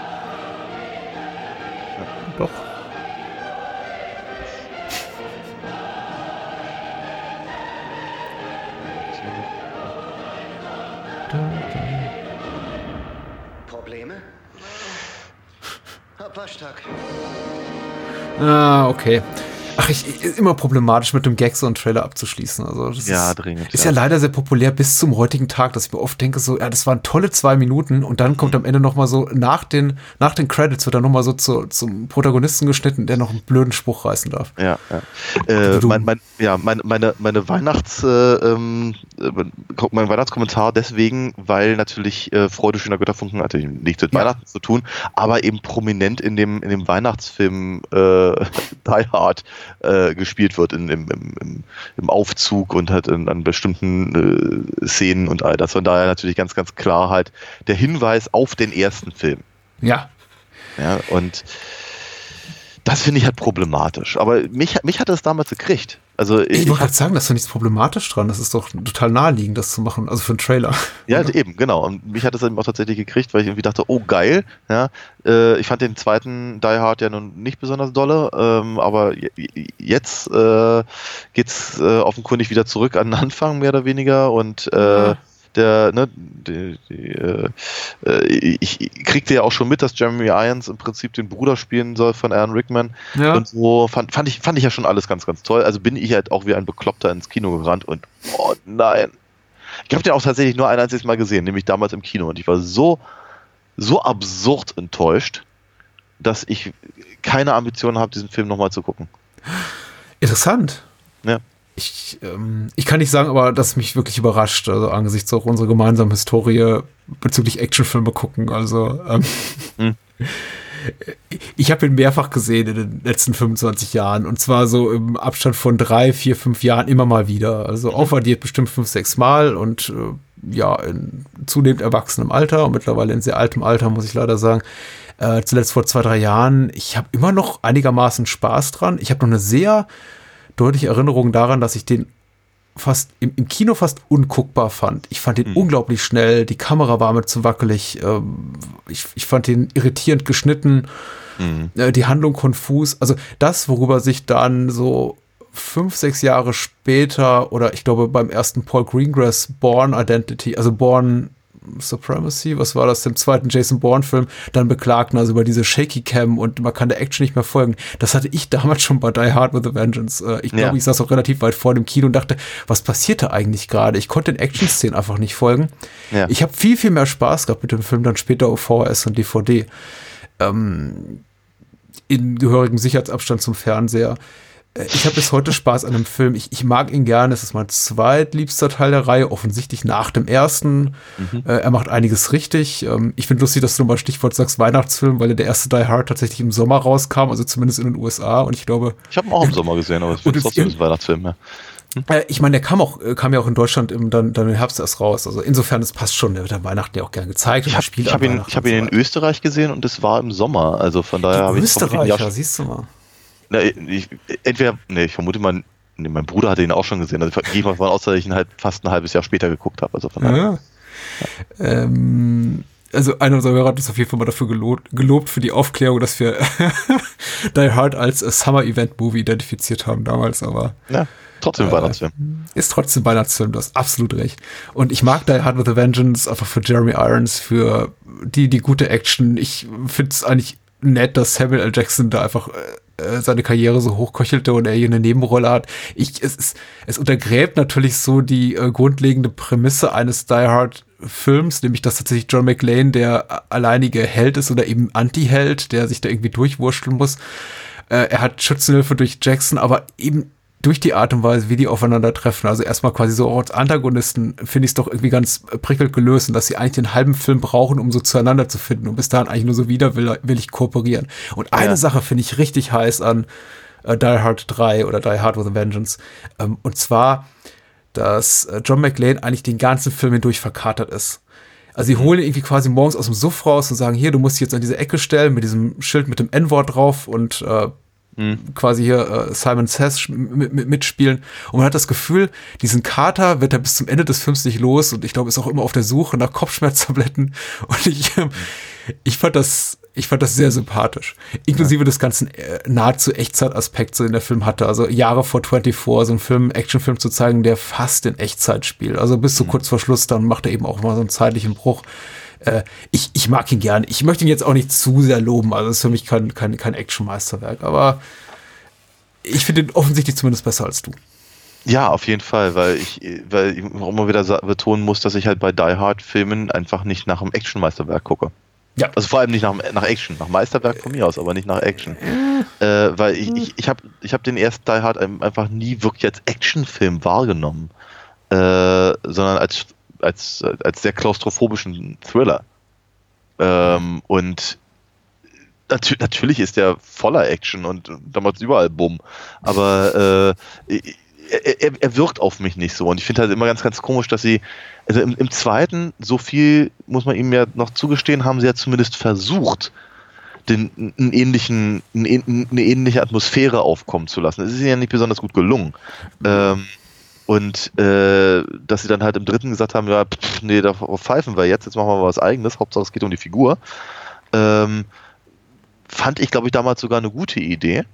Äh, mittlerweile finde ich es halt nicht mehr so dolle, weil ich, ich, ich muss eben tatsächlich, äh, also ich kann Oder anders gesagt, genau, ich, ich, ich kann Bruce Willis in solchen, in solchen äh, Filmen gerne sehen, aber ich muss John McClane nicht in solchen Filmen sehen, weil von ihm will ich was sehen, was eben, äh, genau wie du gerade beschrieben hast, eben eher in diese Richtung geht und wie ein, ein ganz normaler Typ, der einfach äh, in, in, in eine dusselige Situation gesch geschubst wird und da jetzt irgendwie versuchen muss, da, da auf halbwegs clevere Art und Weise rauszukommen, obwohl er nun wirklich nicht der Allerschlauste ist. Oder Hast der Allertafste. Hast du den vierten und fünften Die Hard gesehen? Ich habe auf, auf jeden Fall den vierten gesehen. Mit, mit über McLean? Also der fünfte ist richtig schlimm. Da ist er dann einfach nur noch ein, ein, ein, ein stahlharter Kampfkoloss, der sich mit seinen 60 Jahren überall durchschlägt. Ich glaube, den habe ich mir gespart, aber ich kann mich nicht mehr dran erinnern. Also es ist äh, äh, genau und äh, ich, ich, ich, also im Prinzip, also ich, ich fand halt im dritten durchaus, sagen wir, die Idee inter- interessant zu sagen, okay, das, das Klaustrophobische verlagern wir jetzt eben praktisch von einem, vom, vom, vom Hochhaus beziehungsweise vom Flughafen halt in ins New York, was eigentlich erstmal offen wirken sollte, aber dadurch ist halt überall eben, äh, ja, also das hat überall hohe Häuser, du hast überall viele, viele Menschen. Also ne, es ist keine völlig un uninteressante Idee. Äh, ich fand eben ganz, ganz, ganz cool, dass, äh, dass sie versuchen, zumindest inhaltlich so ein bisschen an den ersten Film anzuknüpfen. Völlig bescheuert und Mischugge ist natürlich einfach mal, dass sie, ähm, dass sie äh, äh, Bruce Willis halt eine andere Synchronstimme gegeben haben und nicht mal, nicht mal seine, seine reguläre Zweitsynchronstimme. Also die, die er halt hat, wenn er, oder damals zumindest hatte, wenn er lustige Rollen hat.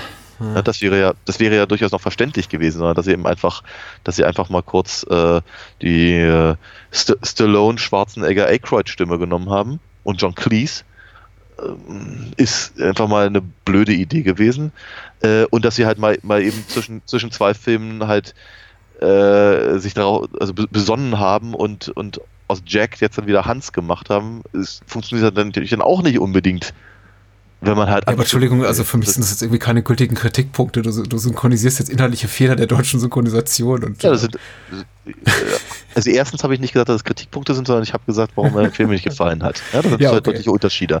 Äh, zweitens habe ich gesagt, warum mir der Film im Kino nicht gefallen hat, oder zumindest wollte ich das so sagen. Hm. Und das sind natürlich einfach mal Punkte, die da ganz, ganz wichtig sind, weil ich habe den Film heute nun mal auf Deutsch im Kino gesehen. Hm. Ja, und dann ist es halt nun mal einfach mal kacke, wenn, äh, wenn die ganze Prämisse äh, an der Stelle eben durch die Synchronisation äh, kaputt gemacht wird. Mit einer der Gründe, warum ich mittlerweile keine Filme mehr äh, synchronisiert gucke oder so, sehr, sehr selten. Aber guck mal, dann habe ich auch wieder was gelernt, denn ich habe den Film nie auf Deutsch gesehen. Ich habe den damals in Kassel am, am Omu-Dienstag geguckt, wie wir es liebevoll nannten. Und am Omu-Dienstag lief der natürlich im Original äh, mit Untertiteln. Und, Da hast du ähm, vermutlich ein bisschen Glück gehabt, ja. Ich, ich habe den tatsächlich nie auf Deutsch gesehen, deswegen, ich, ich glaube, mich hat das auch irritiert, weil natürlich gerade Bruce Willis äh, sehr, äh, ist das Danneberg? Ja, ne? Äh, Man Manfred Lehmann spricht ihn normalerweise. Lehmann, und das ist genau, jetzt hier Danneberg, ja, genau. Stimmt, äh, ja, Terence Hill auch noch bei der Gelegenheit, ja. ja, äh, sehr einprägsame und äh, erinnerungswürdige Synchronstimme hat. Also mich hätte das wahrscheinlich auch irritiert, aber eben ko konnte es nicht. Aber gut, Ja. vielleicht wird der nächste Film besser. Aber noch viel besser ist es tatsächlich, wenn man dann gerade keine Trailer guckt, auf alinafox.de zu gehen oder auf andere Seiten, wo man Daniels Kunst findet und sie auch kaufen kann. Wo denn Ja. genau, Daniel? Ja, na, Alina Fox.de hast du ja bereits genannt. Ne? Mhm. Da gibt es dann den, den, den munteren Shop, der, der gerne genutzt werden Den kann. munteren Shop, das finde ich Den schön. munter, genau, das, ich glaube, das schreibe ich demnächst drüber. Dann habe ich wenigstens Mhm. mal was Neues gemacht auf der Webseite. Der muntere Shop. Äh, Ist auch SEO, SEO-mäßig so ganz toll. Total, ja, ja, ja. ja. ähm, genau, auf jeden Fall, da kann man, da kann man halt Sachen bestellen und ich schicke sie gerne zu, gerne mit einer Signatur und einer Zeichnung dazu. Ansonsten kann man natürlich auch noch aufs Comicwerk gehen, comicwerk.de, wo es dann auch noch Sachen gibt, die man lesen kann. Nicht nur von mir, sondern auch noch von anderen Leuten, die auch sehr schöne, schöne Werke äh, beigesteuert haben.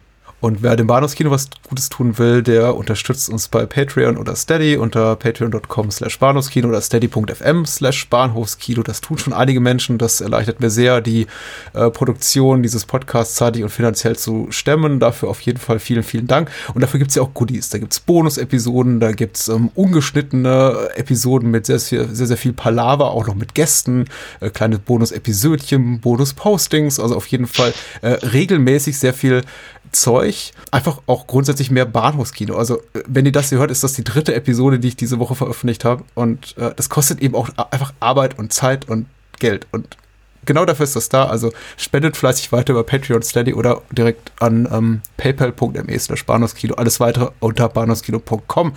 Vielen herzlichen Dank. Und äh, wir gucken jetzt weiter Trailer. Ja, ich wollte noch hinzufügen, mich, mich persönlich hat es ja schon äh, erwischt bei mehr Bahnhofskino. Das finde ich ja erstmal, erstmal gut. Sehr unterstützenswert. Ähm, wir gucken zur Abwechslung mal einen Actionfilm. Was, haben wir eigentlich, eigentlich dabei gedacht? Also wir haben uns nicht abgesprochen, das hat sich jetzt einfach so ergeben, ne? Die einprägsamsten Filme der von 95 haben wir einfach mal versucht äh, zusammen zu sammeln, Ja. glaube ich. Ja, ich glaube, so zwei, drei Sachen fielen die auch raus, weil wir die einfach schon hatten. Also, Ja, das ist natürlich ein großes, großes Ding, ja. Aber besonders hübsch auf jeden Fall auch ist Rumble in the Bronx äh, mit Jackie Chan von Stanley Tong. Der kam auch 95 raus und äh, zudem hören wir jetzt den Trailer.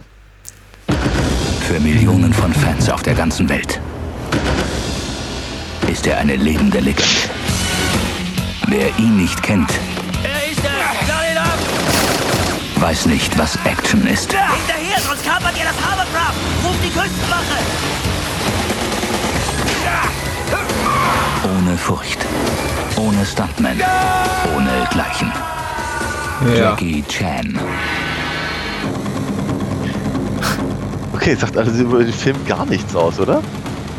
Nee, aber der ist doch inhaltlich nicht so stark. Es gibt da unglaublich viele, viele Drama- und Comedy-Szenen in diesem, in diesem Krämerladen, wo er arbeitet bei seinem Onkel und Tante oder so. Oh, wie der in diesem Lamborghini die Türen abfährt, das tut weh. Ist alles klar? Nein! Rumble in the Bronx. Das ist wundervoll.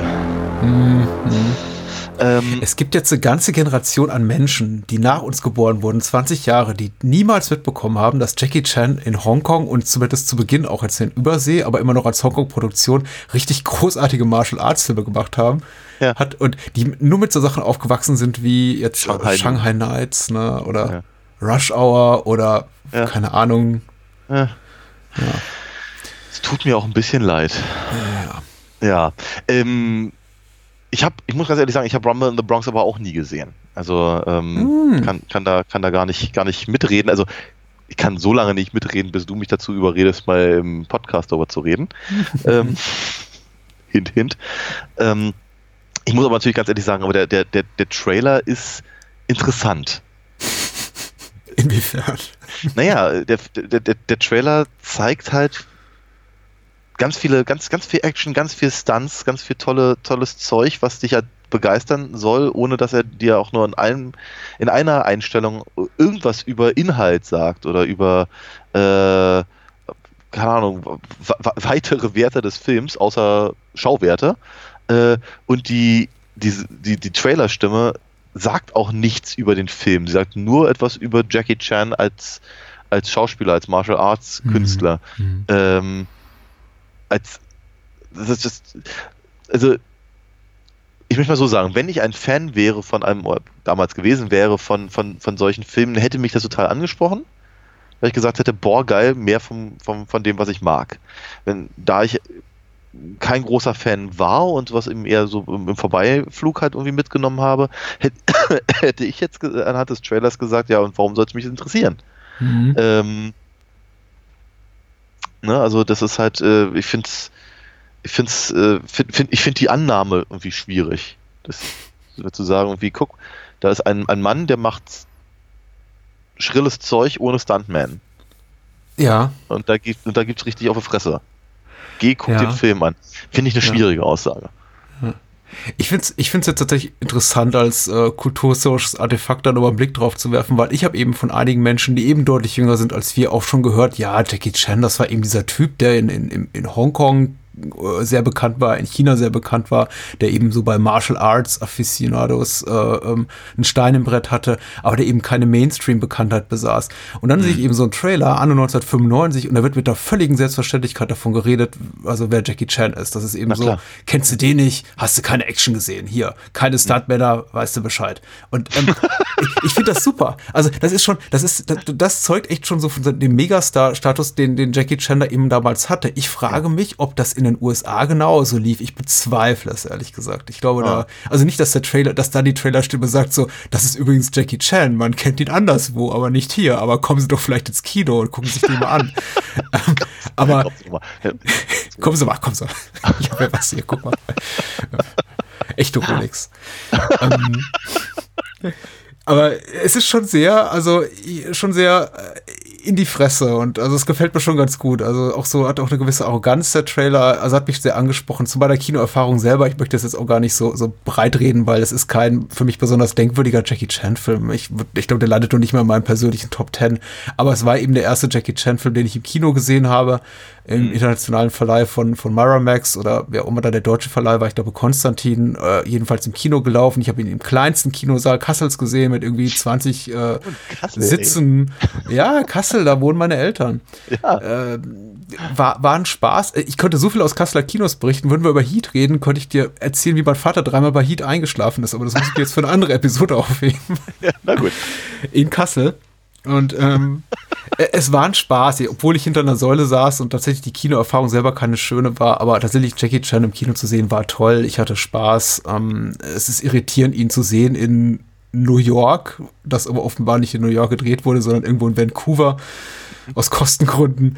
Es ist sowieso merkwürdig, einen auf Deutsch synchronisierten Film, so habe ich ihn eben damals gesehen, zu sehen über äh, Charaktere, die kantonesisch reden in einer englischsprachigen Umgebung, Ja. wo ähm, Kanadier Menschen mit einem New Yorker Akzent spielen. Es ist, also, äh, es passt einfach hinten und vorne nicht. Also äh, es, es fühlte sich, der Film fühlte sich merkwürdig an und deswegen wird er, glaube ich, auch nie zu einem meiner Lieblingsfilme. Aber die Action ist sehr gut und war eine schöne Erfahrung. Mhm.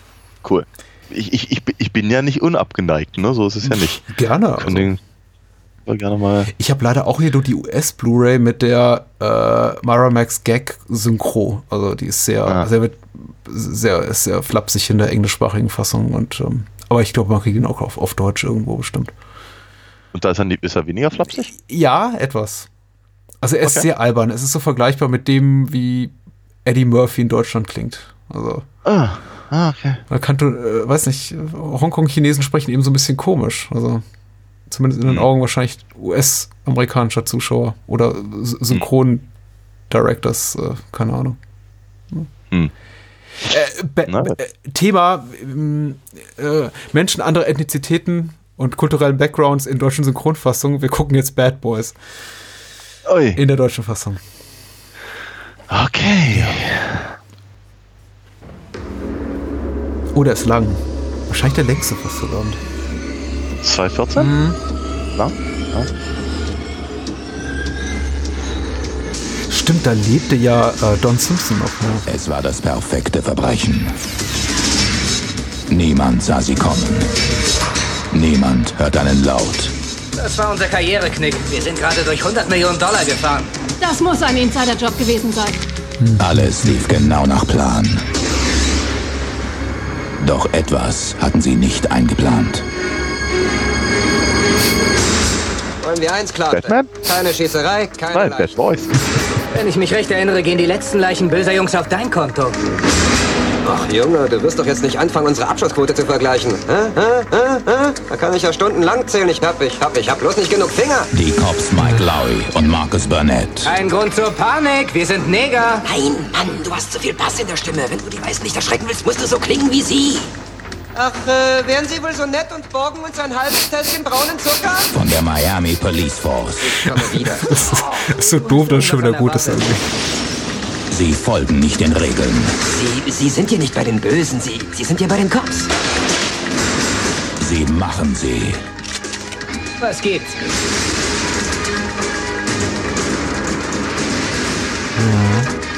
Martin Lawrence an erster Stelle? Also, Ja, ja, ja. Ich glaube, Martin Lawrence hat tatsächlich so, schon, schon sowas wie eine echte Filmkarriere damals gehabt. Und Will Smith war eben noch hauptsächlich der Typ aus der Fernsehserie. Keine weiteren Ja. Leichen. Fresh Prince. Oh, Joey Pants. Hast wohl deine Ja. vergessen. Oh, Scheiße.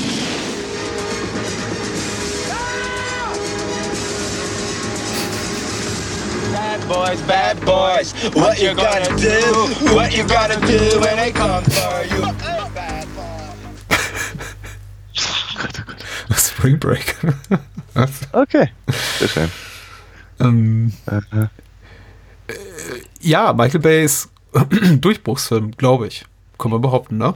So weg vom Werbe, äh, hin zum, zu großer Kinokunst. Hm, Könnte man, ja. ja. Und seitdem haben wir alle was davon. Ja, ja leider. Äh, ich habe keine großen ich habe keine großen äh, Anknüpf Anknüpfpunkte mit dem Film, muss ich ganz ehrlich sagen. Ich habe ihn mal gesehen. Hm. Ähm, auf Video. Hm. Fand ihn wohl, glaube ich, ganz gut. Hm. Spannend, mit viel Wumms. Das war's. Ich, ich, kann, ich kann tatsächlich zu Bad Boys an, so als, als Film nicht viel sagen. Äh, als Trailer, also zum Trailer selber könnte ich ein bisschen mehr sagen, aber ich glaube, du kannst, kannst zum, zum Film noch mehr nee, beisteuern. Nee, nee, erwarte nicht Auch zu nicht? viel von mir. Nein, ganz, Okay. we, wenig bis nichts, ganz ehrlich. Also meine Erinnerung trägt Okay. mich da nicht weit. Ich äh, habe ihn immer als, als Fernsehfilm gesehen. Ich glaube, ich habe ihn auch nicht ausgeliehen. Als Okay. äh, bei Erscheinen war ich auch zu jung. Ich glaube mittlerweile, ich, ich weiß nicht, ich glaube mittlerweile er eine Altersfreigabe ab 16. Damals auf jeden Fall Mhm. ab 18 im Kino und ab 18 natürlich auch auf äh, Heimkinomedien. Ne? So nannte man damals Mhm. Videokassetten. noch nicht. ähm, deswegen habe ich ihn, glaube ich, auch zuerst im Fernsehen gesehen, in einer übel geschnittenen Fassung auf RTL, wo dann halt wirklich jedes Einschussloch fehlte, jedes, je, all das, Mhm. wofür man äh, gerne Actionfilme dann auch guckt, für die Bloodscripts und für die äh, brutalen Stunts Ja, und all das fehlte eben Ja. und das ganze Ja. Finale in dieser äh, Montagehalle, Abflughalle dann am Ende war zusammengeschnitten auf, aufs Dürftigste und ja, für mich tatsächlich auch eher so ein, ich glaube, als Film relativ unbedeutend, unbemerkenswert. Ich habe ihn auch noch mal irgendwann ungeschnitten gesehen, fand ihn auch nicht weniger erinnerungswürdig. Ich kann total verstehen, warum es einfach der erste Schritt war für Will Smith zum großen Megastar-Status, den er dann eben noch mal äh, zementiert hat in den Jahren darauf mit Man in Black und Independence Day und solchen Filmen.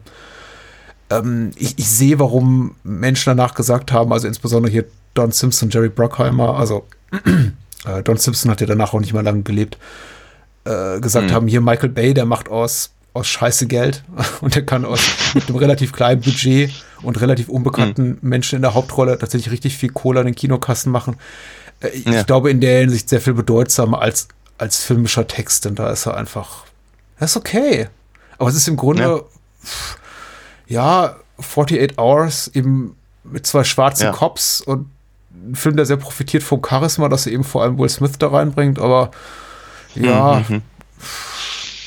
oder Lethal Ja, Weapon, den- ja, Ja, ja. in jünger Äh, und stärzer. in ähnlichen, ähnlichen Eindruck, aber äh, ja, es ist halt, ich, ich, ich, kann halt wirklich nicht viel. Er, er, er, hat, er hat wirklich nicht mich so sehr äh, irgendwie gepackt, dass ich da großartig Emotionen für aufbringen Vielleicht kannst du könnte. über den nächsten Film viel sagen. Da, vielleicht Ja. kochen da die Ich woll- ich wollte Emotionen aber- hoch.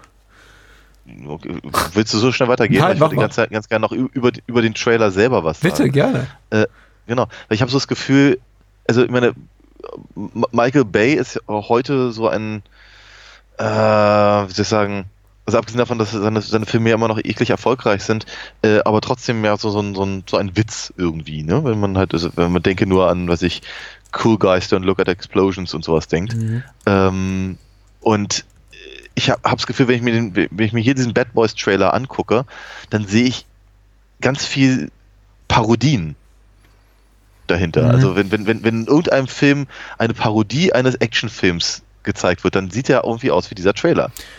Ja. Also ob das jetzt, also so, so, so, mit, keine Ahnung, äh, der, der, der, der Bösewicht, der in Großaufnahme irgendjemand anbrüllen darf und völlig aus dem Kontext gerissen äh, irgendwie sagt, wie, keine Ahnung, was ich, bringt sie mir her oder macht sie kalt oder irgendwas in der Richtung. Ähm, und, und dann eben, weiß ich, irgendwelche fliegenden Autos, explodierenden Dinge, die Hauptdarsteller springen irgendwo her oder zücken in Zeitlupe die Knarre und äh, irgendwie ist da, da, da ist alles drin, ne, was heute ich, ich, ich möchte nicht mal sagen, dass, dass, dass ein Trailer heute so nicht mehr gemacht wird, aber es ist, glaube ich, einfach so ein Der Film wirkt, äh, der, der, der, Tra der Trailer sieht aus wie seine eigene Parodie. Das würde ich eigentlich, glaube ich, damit sagen. Mhm. Also erstaunlich finde ich, wie viel Zeit sich im Schnitt die äh, Trailer damit lassen oder sich die Möglichkeit geben, ganze Szenen auszuspielen. Also nicht alle, dass der, der, der, äh, der Jackie Chan Trailer, also Rumble in the Bronx, war die, die, die krasse Antithese dazu. Aber in dem Fall sehen wir wirklich ganze ähm, Gags, Sketche, quasi so Skits ausgespielt. Also dieser, dieser Gag, in dem Martin Lawrence aufzählt, wie viele Leute er schon umgenietet hat. Oder hier diese, diese Ja. Szene, in der sie dieses, diese Villa eindringen und dann eben so tun, als äh, äh, mit, mit verstellter Stimme sprechen und ha, wir sind Weiße. Ähm, äh, äh, erstaunlich für so einen temporeichen Film und dann eben immer zwischengeschnitten diese bombastischen Action-Szenen, wobei man da eben auch sagen muss, das ist auch fast alles, was der Film an Action hat, was eben auch im Trailer gezeigt wird. Also es ist Mhm. jetzt, äh, du sagtest vorhin, Die Hard ist für dich kein reinrassiger Actionfilm und ich gehe da sogar noch zum Teil mit. Ich habe Die Hard damals geguckt, initial, also er, erstmalig Anfang der 90er und dachte, echt wenig Action für einen Actionfilm. Und äh, ich liebe Die Hard dennoch sehr und ich glaube, je älter ich werde, desto mehr liebe ich Die Hard. Ähm, geht mir mit Bad Boys weniger so, aber was mir eben, das Gefühl war identisch, als ich zum ersten Mal Bad Boys sah, nämlich, dass ich dachte, echt wenig Action für so einen Actionfilm. Also er ist hauptsächlich Buddy-Comedy über weite Strecken. Ähm, mehr noch als Lethal Weapon äh, und vergleichbare Filme und ähm, oder selbst die Beverly Hills Cop Filme haben mehr, mehr Action, also vor allem der zweite. Okay. Ich, ich bin erstaunt darüber, dass eben tatsächlich Bad Boys Michael Bay den Weg ebnete für eine Karriere als reiner Actionregisseur. Und er hat es ja mal versucht, auch ein bisschen was anderes zu machen und Pain and Gain und sowas gemacht und die Insel zwischendurch auch sehr actionlastig, aber ähm, ja, ich, ich glaube, er kann Comedy ganz gut. Also Pain and Gain, den er vor ein paar Jahren gemacht hat, der gefiel mir tatsächlich ganz gut. Also bis, bis er dann halt gemein wurde, weil Bay ist ein Zyniker und das mag ich nicht. Aber ähm, ja, der Trailer macht er mich heiß auf den Film. Ich glaube, mit 16 hätte er mich heiß gemacht. Heut, Heute nicht mehr. Ja. Also ich, ich möchte mal so sagen, äh, wenn, wenn, wenn der Trailer, se- selbst wenn der Trailer so wie jetzt hier ist, auf einer Blu-ray vorneweg wäre oder so, würde ich nicht losrennen, mir den Film kaufen, aber ich würde ihn vielleicht in, so im, halben Hinterkopf haben, falls mir mal nach Popcorn und ein Bier ist oder Mhm. so. Also, ja, soweit würde ich ja schon gehen wollen, aber es ist. Gutes ich, Bier ich, ich oder? Also machst du eine Dose Faxe auf? Oder? Schultheiß. Schultheiß. Ja, ja. Nee, und äh, hm. wie gesagt, ich finde ich, ich, ich find halt, er sieht, er sieht halt einfach aus wie seine eigene Parodie. Ja. Da hast du nicht ganz unrecht. Und hat ein, ich glaube, er hat, hatte er nicht auch einen Will Smith Rap-Song? Das kann mit ich Sicherheit. dir nicht sagen. Mit Sicherheit. Vielleicht noch mit Jesse Jeff damals.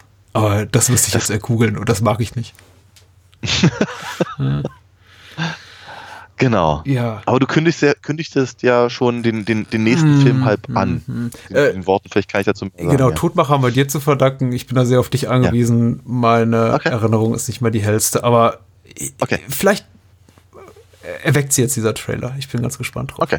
Ja, wir gucken. Man sollte dazu sagen, für die Menschen, die uns jetzt nur hören und nicht Trailer mitgucken, was ja sehr wahrscheinlich ist, man sieht gar nichts. Nee, alles schwarz. Nur ein knarziges Grammophon. Mhm.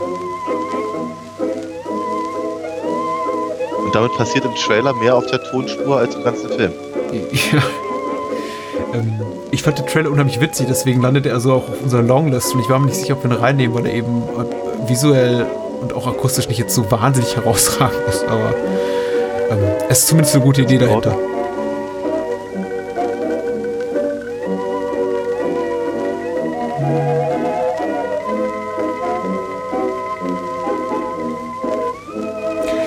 Ja.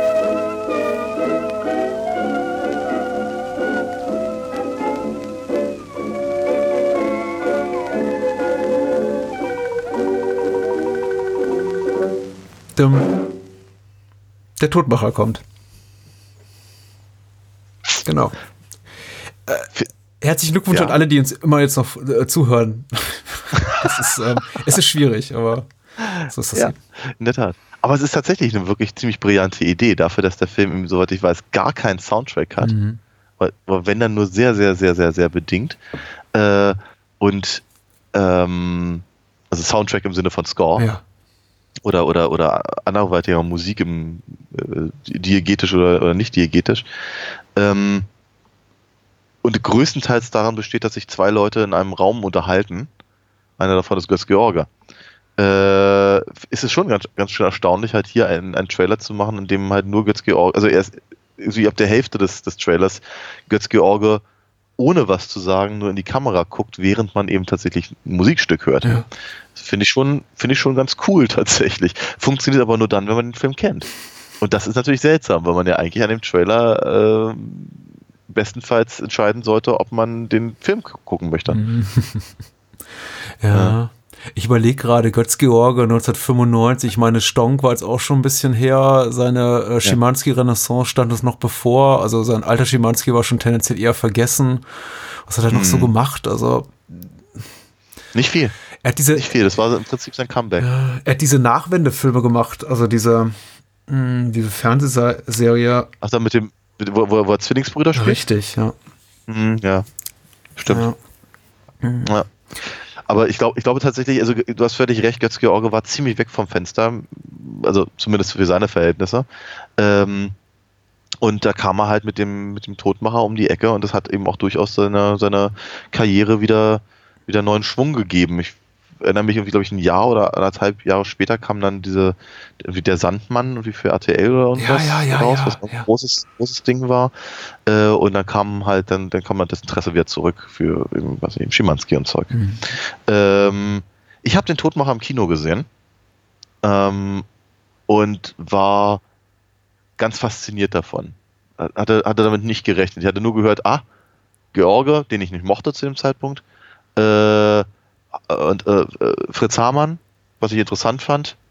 Und dann eben nach, nach den Original-Dialogen bzw. abgeschriebenen ähm, äh, äh, Polizeiinterviews.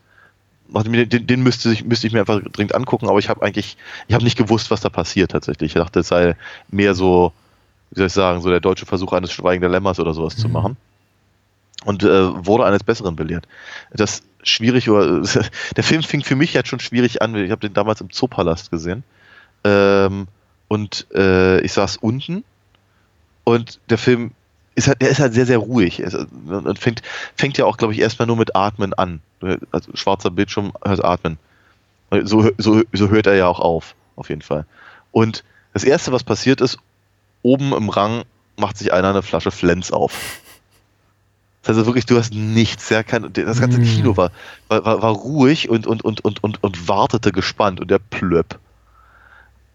Damit war erstmal die Stimmung raus. Aber tatsächlich äh, schaffte es der Film sehr, sehr schnell, diese Stimmung halt wieder einzufangen. Und äh, das, das Publikum war halt wirklich sehr, sehr konzentriert. Das habe ich, glaube ich, sehr, sehr selten so im Kino erlebt.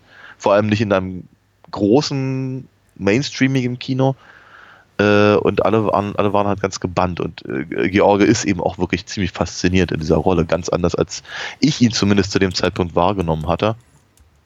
Ähm, sehr, eine sehr mutige ähm, Wahl der Rolle und, und, und auch Art der Darstellung und äh, äh, sein, obwohl der Film halt nichts zeigt, aber halt so, ein- so, ein- so ein immanenter Schrecken, der dahinter steckt. Mhm. Sehr, sehr, äh, ich, ich, ich empfand der Todmacher als sehr aufwühlend. Ich habe mich auch ehrlicherweise danach nie wieder getraut, den Film nochmal zu gucken. Mhm. Ja, geht mir ähnlich. Auch, auch äh, für mich eine einmalige, einmalige Sichtung. Die Erinnerung an Georges Karriere äh, ist, ist deckungsgleich mit deiner. Äh, Kein natürlich immer so im allgemeinen Bewusstsein. Er hat diese, diese genaue Zwillingsgeschichte Schulz und Schulz gemacht. Äh, hier nach, nach, nach Dominik Graf auch Morlock, diese Morlock-Reihe. Aber er war eben, er war eben der Fernsehtyp. Und er war jetzt nicht unbedingt der Fernsehtyp, der, ja, über den man, glaube ich, Mitte der 90er sagte, ja, der steht gerade noch ganz mitten in seiner Karriere, so auf dem, auf dem Höhepunkt seines künstlerischen Schaffens, sondern schon eher so der Ja. Typ, der, ach, weißt du noch, hier Schimanski. Ähm, Schimanski Mhm. macht es auch äh, Wendekomödien. Schulz und Schulz. und äh, vor drei Jahren hätte er fast einen Filmpreis gewonnen mit Stonk.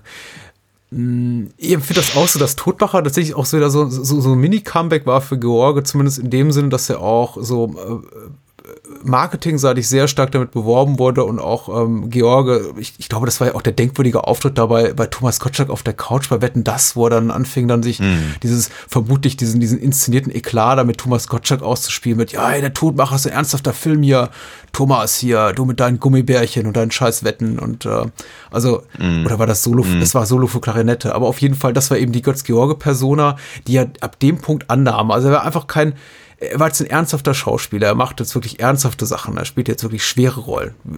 Völlig, Ja. völlig richtig, auch gerade hier von der benannt, der, der Desatbahn hat mich damals RTL 2 total tief beeindruckt. Da weiß ich, da haben sich alle den Kopf gepackt und gesagt haben und gesagt, auf RTL 2, also dieser Nico RTL 2 war Hoffmann-Film, das, äh, nur nicht mal auf RTL, nee, auf dem auf dem kümmerlichen Bruder, beim kümmerlichen Bruder von RTL. Äh, da läuft sowas.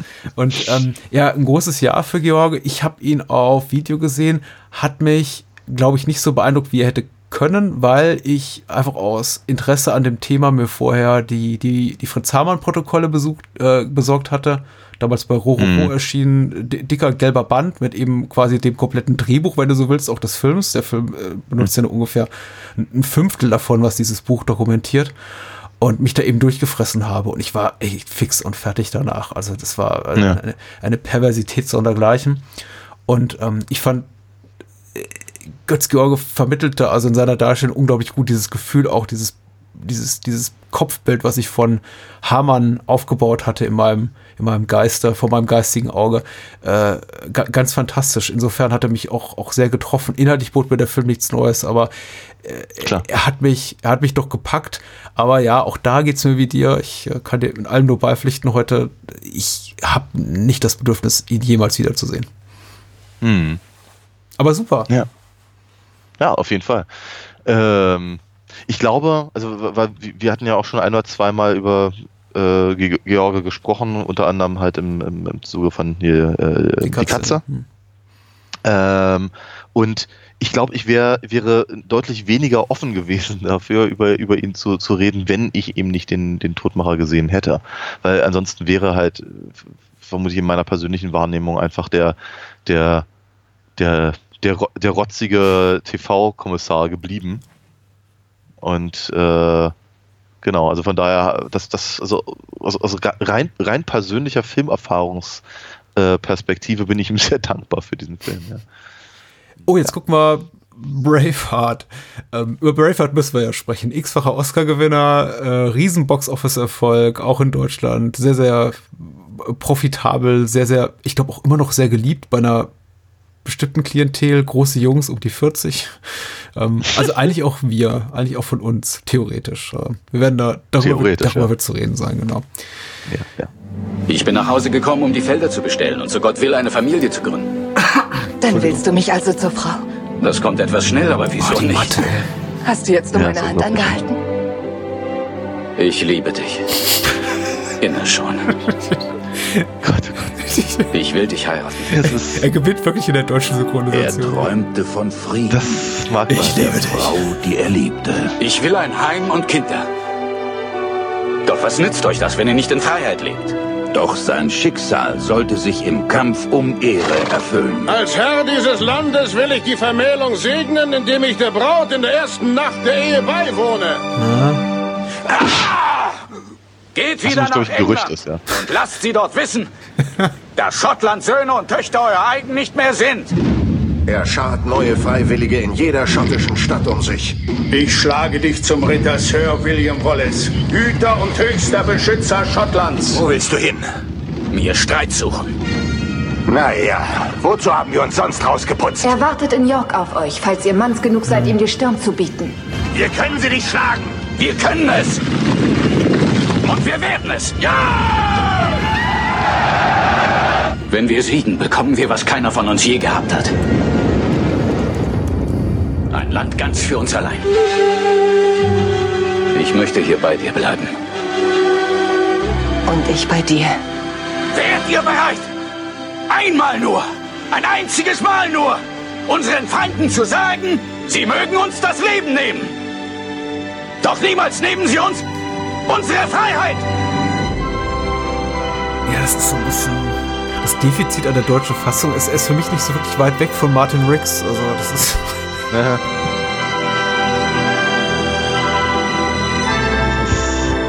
Mel Gibson.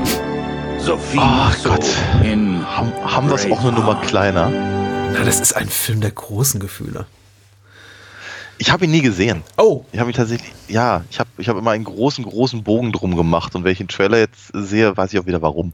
Man kann ihn aber Äh, durchaus gucken. Ich meine, das kannst du dir wahrscheinlich auch ein bisschen vorstellen, dass man ihn gucken kann. Also, Ja, ist ja, gut gemacht. durchaus. Ja, glaube ich, glaube ich gerne.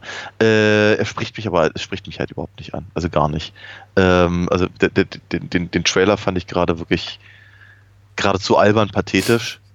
Ähm, die Synchro ist halt ein Problem, aber das hatten wir schon ein oder zweimal heute Abend.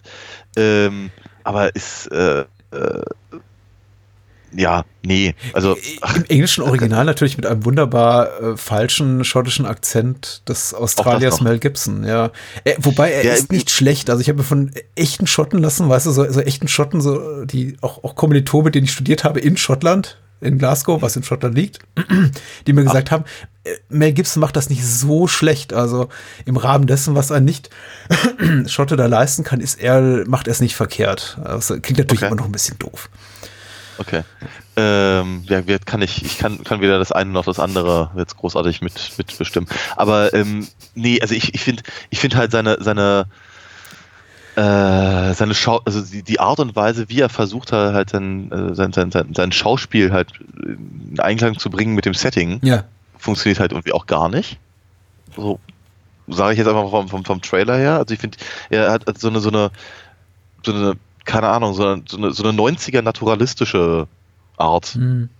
Also sie- er, er bewegt sich halt wie ein Hollywood-Schauspieler mit dieser schlechten Perücke äh, in, in, so, einem- so, in diesem Highland-Setting und ich habe nicht das Gefühl, dass mich das jetzt wirklich groß. Also ich meine, ich sehe halt einfach, ich sehe einfach nur Mel Gibson. Ja. Und das finde ich halt schwierig. Ähm, und äh, ich, ich stehe halt auch nicht so auf so billigen Pathos. Mhm. Und ich finde, also auch, also so, keine Ahnung, so äh, Sch- Schwerter, die in Zeitlupe irgendwo lang fliegen oder so, finde ich auch immer ganz schwierig. Also, nee, also ernsthafterweise, der, der, der, der Film hat mich nie interessiert und der wird mich offenkundig auch nie interessieren und der Trailer hat es mich jetzt, hat's mir jetzt auch wirklich verhältnismäßig leicht gemacht zu sagen, ach nö, lass mal, ist für andere bestimmt super, für mich nicht so. Ähm, ich finde den Film technisch sehr gut, muss ich sagen. Es irritiert so ein bisschen zu sehen, wie erfolgreich der Film am Ende des Tages war. Also das wird mir bis heute nicht so ganz klar. Äh, Dann wiederum muss ich sagen, also man kratzt sich ja immer im Kopf und sagt, wie konnte das passieren, ähm, dass Historienfilme so bahnbrechend erfolgreich sind. Aber dann blickt man eben ein paar Jahre zurück, wie auf, auf, auf Robin Hood mit Kevin Costner oder ein paar Jahre in die Ja, Zukunft auf, auf Gladiator mit Russell Crowe und Den ich auch das, nie gesehen Das ist eben auch so eine Sache. äh, Bei diesen, bei diesen, es gibt diese Genres wie Musical oder Western oder Historienschick, wo dann jeder immer sagt so, oh, dass die Erfolg haben, ist aber ganz überraschend. Dann denke ich mir, ja, überraschend seit zwei Jahren, seit eben der letzte Film dieser Art der, der, der letzten großen Erfolg hatte. Und Braveheart, der drückt eben auch all die richtigen Knöpfe. Also ich war damals im Kino. Das ist ein Film, der bietet eben Action, der bietet Romanze, der bietet Drama, der bietet halt äh, tolle Kostüme, einen tollen Score von James Horner. Der ist auch toll, ähm, cinematografisch recht toll gemacht. Er ist eben ich muss sagen, einfach so ein bisschen die, die, die sehr kritische Star-Persona von Mel Gibson färbt ein bisschen negativ auf den Film ab, weil es ist ab schon so ein, so ein Vanity-Project, äh, bei dem Mel Gibson eben sich selber sehr vorteilhaft inszeniert, in einer Rolle, die er zu seinen Gunsten oder äh, zu, zu Gunsten der per äh, Person hier, der historisch verbürgten Person William Wallace, sehr zu seinem Vorteil zurechtgebügelt hat. Aber es ist, es ist ein guter Film. Mich irritiert einfach nur der Erfolg und die Popularität, die er genießt, die für mich so ein bisschen über ein vernünftiges Maß oder für mich vertretbar, vertretbar nachvollziehbares Maß hinausschießt. Aber wie gesagt, es ist, äh, er ist technisch toll und in der Hauptrolle mit Leuten besetzt wie Patrick McGowan hier als Gegenspieler, äh, der, der, der, der Prisoner höchstpersönlich, äh, Brandon Gleason und also es sind auch einfach tolle Leute dabei. Sophie Massot macht ihre Rolle auch gut, ist eigentlich relativ undankbar, aber hey, ähm, ist okay. Ist okay. Okay. Aber der Trailer, ja, weißt du, guter Durchschnitt hätte ich jetzt auch gesagt. Ja. Äh, was haben wir da noch Schönes? Uh. Ja, Sam Raimi haben wir. Mhm.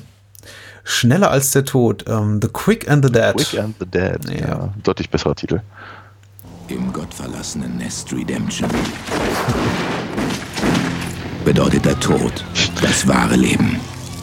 Die einen kämpfen für Geld, die anderen um die Ehre. Doch ein Fremder ist hergekommen. Auf der Suche nach etwas anderem. Tatsächlich, das spricht mich spontan an. Ein Mensch bin ich. Einer, nieder. Also tatsächlich auch ein Film, bei dem ich seit Jahren auf eine ordentliche Veröffentlichung mal Blu-ray äh, warte, weil ich glaube, das ist schon so ein bisschen, der hat schon Kultfilmstatus, also um mal das böse Wort zu gebrauchen. Da müsste sich einfach nur mal jemand ransetzen. Schreib mich auf. Willst wohl unbedingt Und die Besetzung, meine Güte, ey. Alles, was heute Rang und Namen hat. Sie spielt deren Spiel. Spielen Sie eine Runde Poker mit mir, Lady? Nein, danke. Spiel doch lieber an dir selbst. Sie übertrifft alle Erwartungen. Schon jemanden umgebracht? Natürlich. Ich glaube Ihnen kein Wort. Und sie hat noch eines zu erledigen. Warum sind Sie hier? Sie sind kein Scharfschütze. Wirkt schon alles sehr postmodern. Manche Leute verdienen es zu sterben. TriStar Pictures präsentiert Sharon Stone, Du bist schön. Du nicht. Gene Hackman, Es gehört viel dazu, mir Angst zu machen. Ich liebe die Erregung. Leonardo DiCaprio Sieht aus, als hätte dir das heute Nacht Spaß gemacht, ha? in einem Film von Sam Raimi. Schneller als der Tod. In dieser Stadt ziehst du schnell. Oder stirbst du schnell? Hier, äh, Stichwort Leonardo DiCaprio. War, war das noch vor Romeo und Julia? Äh, Ich wundert, dass er so prominent im Trailer tatsächlich genannt wird, weil mir war DiCaprio vor Romeo und Julia kaum Begriff. Also er hatte What's Eating, Eating Gilbert Grape gemacht und ich glaube auch so eine, so Ja. eine Oscar-Nominierung dafür bekommen. Ja. Aber es war Also eine wundere mich, Nebenrolle als Kinderdarsteller im Grunde. Richtig, und ich wundere mich, dass, dass sie Russell Crowe gar nicht erwähnen. Ja gut, der war wirklich niemand.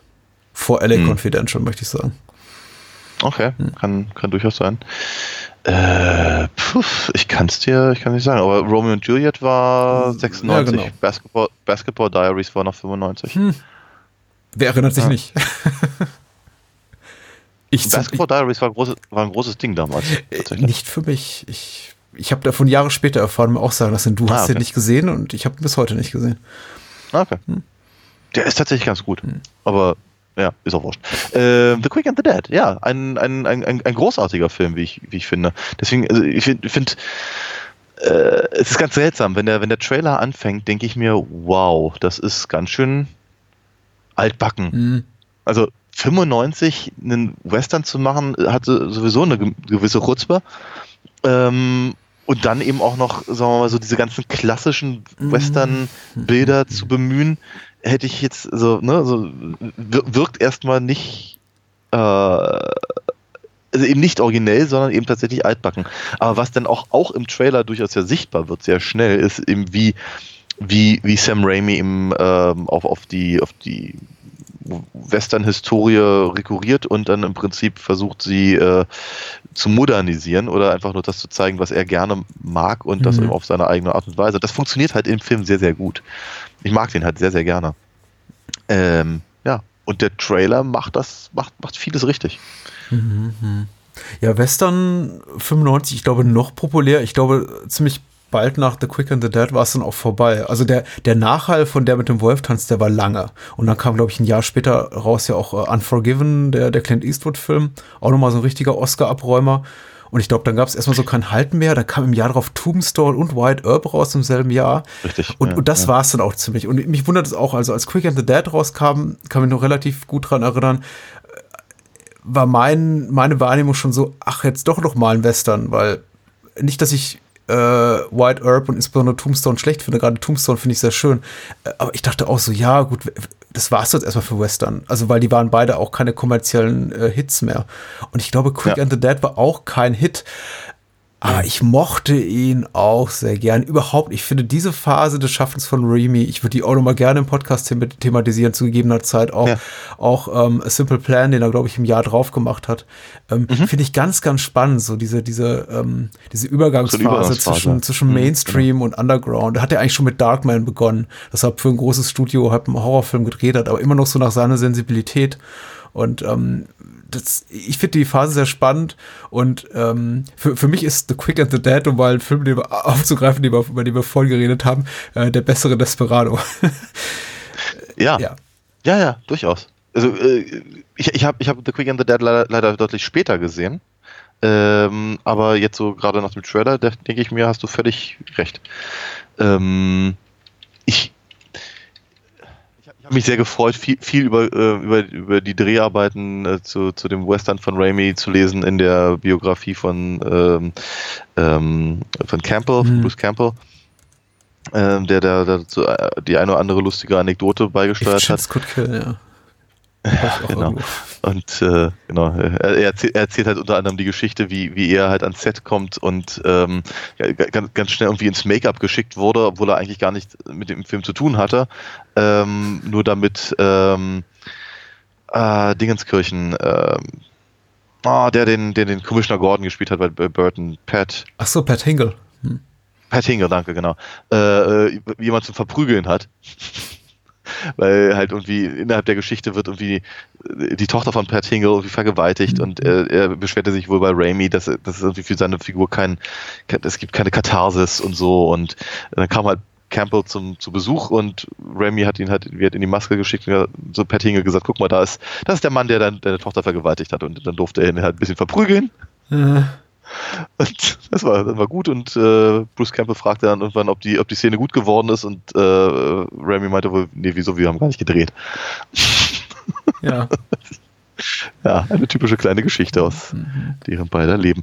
Ähm, nein, aber wie gesagt, also ich finde, ich finde uh, The Quick and the Dead sehr, sehr, einen sehr, sehr guten Film, der viel, mir viel Spaß macht und ich finde eben auch den Trailer sehr gut, weil er, weil er im ersten Mal so wirkt wie was, was sehr, sehr klassisches also fast schon uninteressant klassisch und dann wird das halt sukzessive schräger.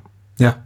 Also mit, mit, mit keine Ahnung, mit merk merkwürdigen Perspektiven und, und, und, und Zoom-Effekten und was er da nicht alles reingebracht hat. Hm. Finde ich sehr cool. Äh, inhaltlich heute auch sehr stark. Also gerade im äh, aktuellen äh, zeitklassischen soziokulturellen Diskurs mit äh, hier Female Empowerment und so weiter, dass ich hier einen Western ja. zu haben mit einer, mit einer weiblichen Hauptfigur. Ich, ich glaube, mich daran erinnern zu können, war damals gar nicht so ein großes Thema, ist natürlich heute ehrlich gesagt auffällig. Also wenn man bedenkt, ja. dass zum Beispiel selbst große Franchises wie jetzt hier äh, das Disney gesteuerte Marvel MCU es nicht hinbekommen, es irgendwie vor Film Nummer 22 mal irgendwie super Film mit einer weiblichen Protagonistin zu machen, ist es schon bemerkenswert, mhm. dass eben hier ein Sam Raimi mit dem Geld eines großen Studios, also TriStar, einen großbudgetierten Western dreht und sagt, na, das machen wir einfach mal mit Sharon Stone in der Hauptrolle. Mhm. Äh, und auch Sharon Stone eben sagt zu dem Zeitpunkt ihrer Karriere, ich möchte jetzt mal was anderes machen als äh, mhm. Sexy Thriller. Mhm. Überhaupt die Besetzung ist, äh, ist so grandios. Also aus heutiger Perspektive natürlich gespickt, auch mit, mit Megastars, aber eben auch in der Nebenrolle. Also Keith David und, und Lance Henriksen hat, glaube ich, auch so ein Mini-Trailer-Moment, steht so im Halbschatten. Äh, Pat Hinkel mhm. hast du erwähnt. Gary Sinise hat eine kleine Rolle. Äh, hier der alte, mhm. äh, alte Western-Recke, Woody Strode. Ähm, äh, ist, ich, ich mag den auch so sehr. Ich habe richtig Bock, den wieder zu sehen. ja. ja. Haben wir noch einen? Wir haben noch einen. Ja. Wir haben, genau. genau. Da bin ich auch sehr gespannt drauf, ja. Toy Story. Oh, Sergeant? Ja, Sir? Abmarsch nach unten auf Ihrem Posten und rühren. Alarmstufe Rot! Ich wiederhole, Alarmstufe Rot! Nach Plan Charlie vorgehen! Tempo, Tempo, Tempo, Tempo, Tempo!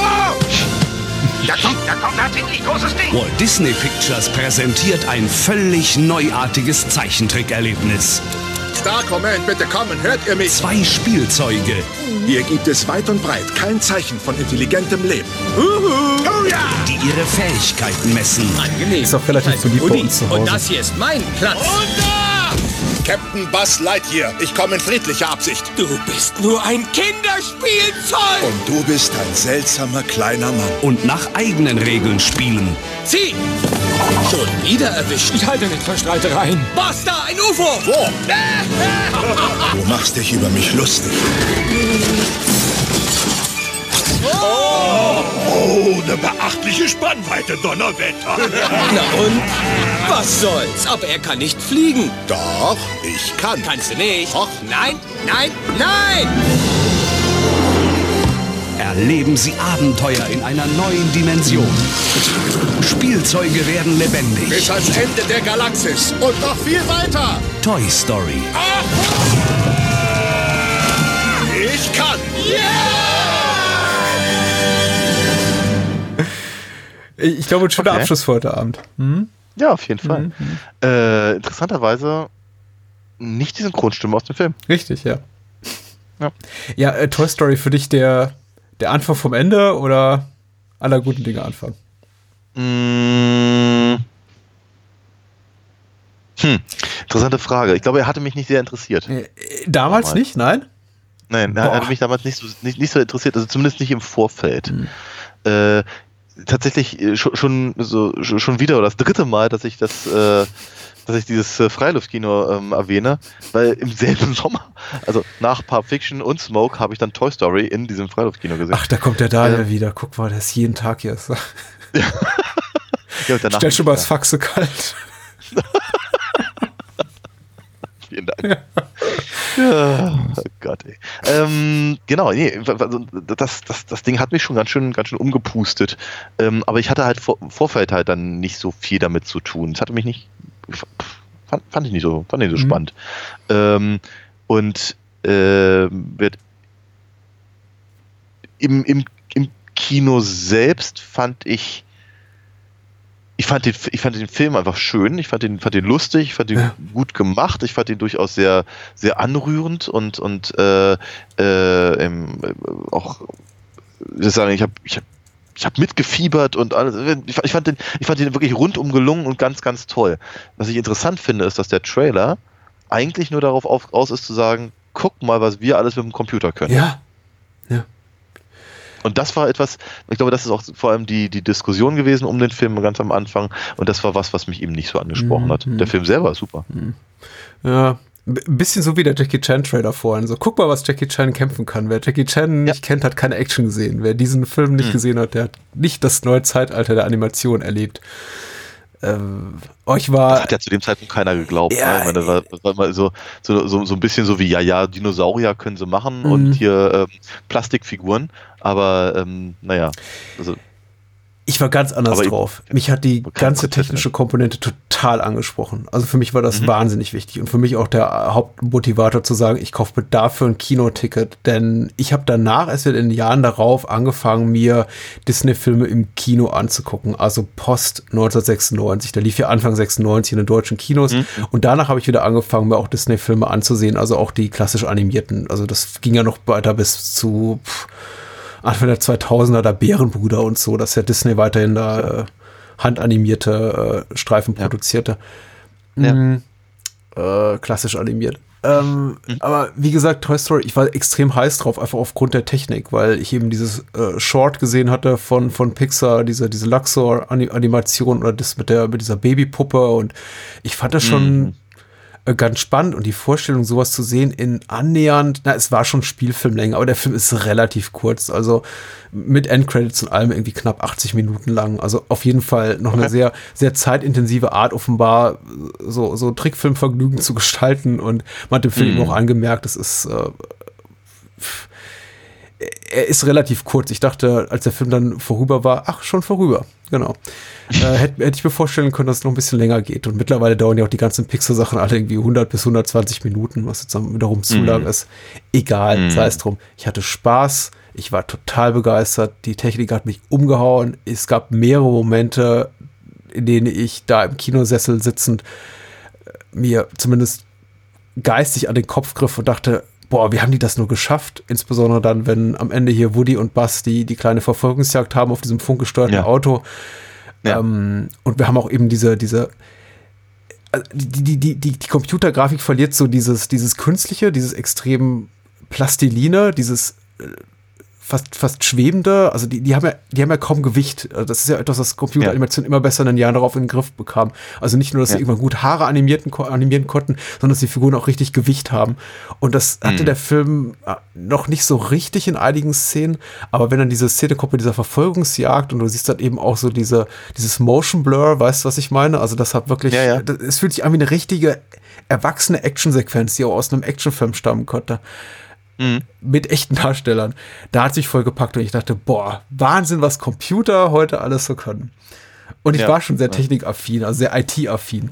Ähm, Early Adopter immer gewesen von neuen Technologien, aber trotzdem hat es mich eben wirklich umgehauen und ich war ja. begeistert und habe, ich glaube, in den Folgejahren irgendwann hat es aufgehört. Ich weiß nicht, wann das erste Jahr war, muss schon 2010er gewesen sein. Wirklich jeden Pixar-Film Mhm. im Kino mitgenommen. Also selbst die Sachen, von denen mir Leute sagten, ja, ja Merida musste dir nicht angucken. Ich war immer der Erste, der da am Eröffnungstag da stand. Ähm, ich war ein großer Fan, witzig mehr, aber doch, Toy Mhm. Story, auch wie gesagt, bei uns im Haushalt sehr beliebt. Ja. Ja. Ach, äh, der, der Film ist ja auch toll. Ich, ich, ich mag ihn tatsächlich, glaube ich, als Film lieber als als technisches Meisterwerk. Mhm. Ähm, wobei natürlich der, der, der Meilenstein-Faktor ist natürlich nicht von der Hand zu weisen, ganz im Gegenteil. Aber ich glaube, wenn es halt einfach nur irgendein Film gewesen wäre, ohne eben tatsächlich die, äh, die äh, erzählerischen Kniffe Ja. und, und, und, und, und emotionalen äh, Momente und all das, vielleicht auch die Qualität der, der, der, der Synchronsprecher, muss man auch mal ganz ehrlich sagen, so, also im- auf, auf, auf Englisch halt äh, mit, äh, mit ähm, Tim Allen und Tom äh, Hanks. Und Tom Hanks, genau, ja. Ähm, würde das eben vielleicht auch gar nicht mal so den, den, den Impetus gehabt haben. Ja, ja, absolut Ja. richtig. Ich meine, wenn es nur nach, nach technischen Vorzügen ginge, würde keiner mehr darüber reden. Genauso wenig wie heute noch jemand sagen würde, ach, weißt du noch, Schneewittchen, boah, die tolle Rotoskopie, das war ja was. Also,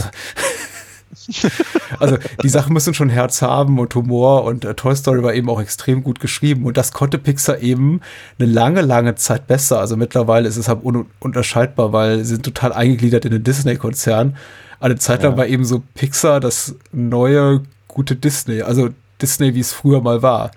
Ja, wo, wobei natürlich die Art und Weise, wie sie geschrieben haben, ja ganz also, äh, de deutlich von Disney inspiriert aber war. natürlich, Also, ne? ja klar. Ja, auf jeden Fall. Ähm, ich muss aber ganz ehrlich sagen, ich hatte, hatte an Toy Story 2, denn als er dann rauskam, deutlich, noch deutlich mehr Spaß. Mhm. Also äh, der hat mir, hat mir einfach, glaube ich, noch mehr, noch mehr gegeben, alles in allem.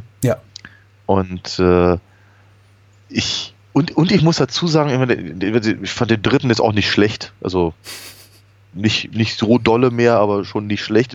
Ich würde mir auch den vierten, wenn er denn irgendwann kommt, äh, In diesem äh, Sommer, ja. wieder- Ach, diesen Sommer? Mhm. Ist, ist schon so wieder so. Ja, im Juni. Ah, Also zumindest okay, in den USA. Ich glaube, in Deutschland dauert es ein bisschen länger, ja.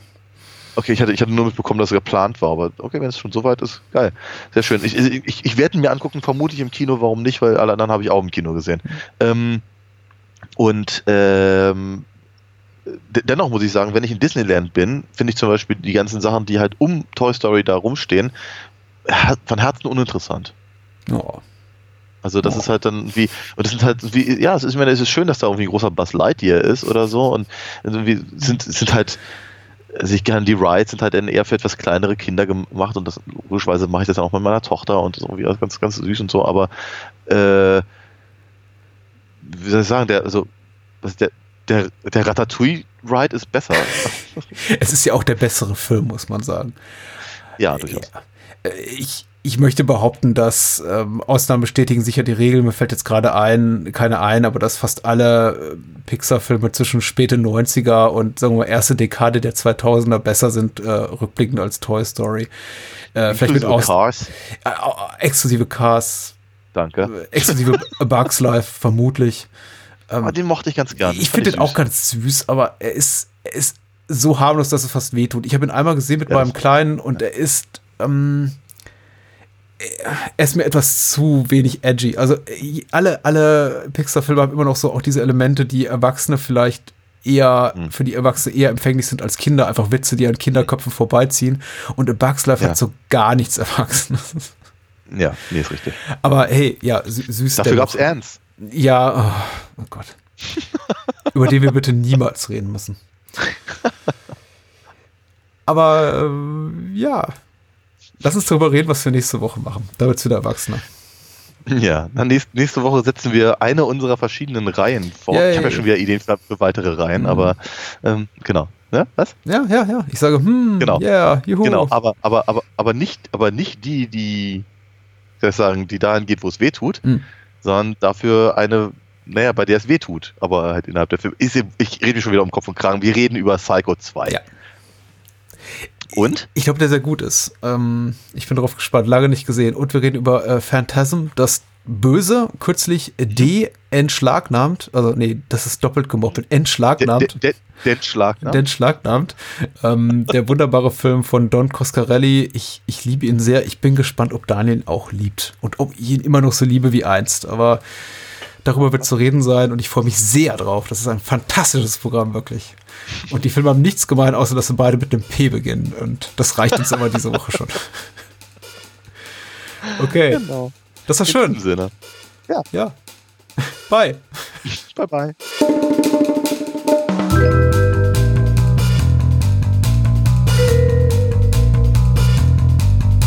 Das war's.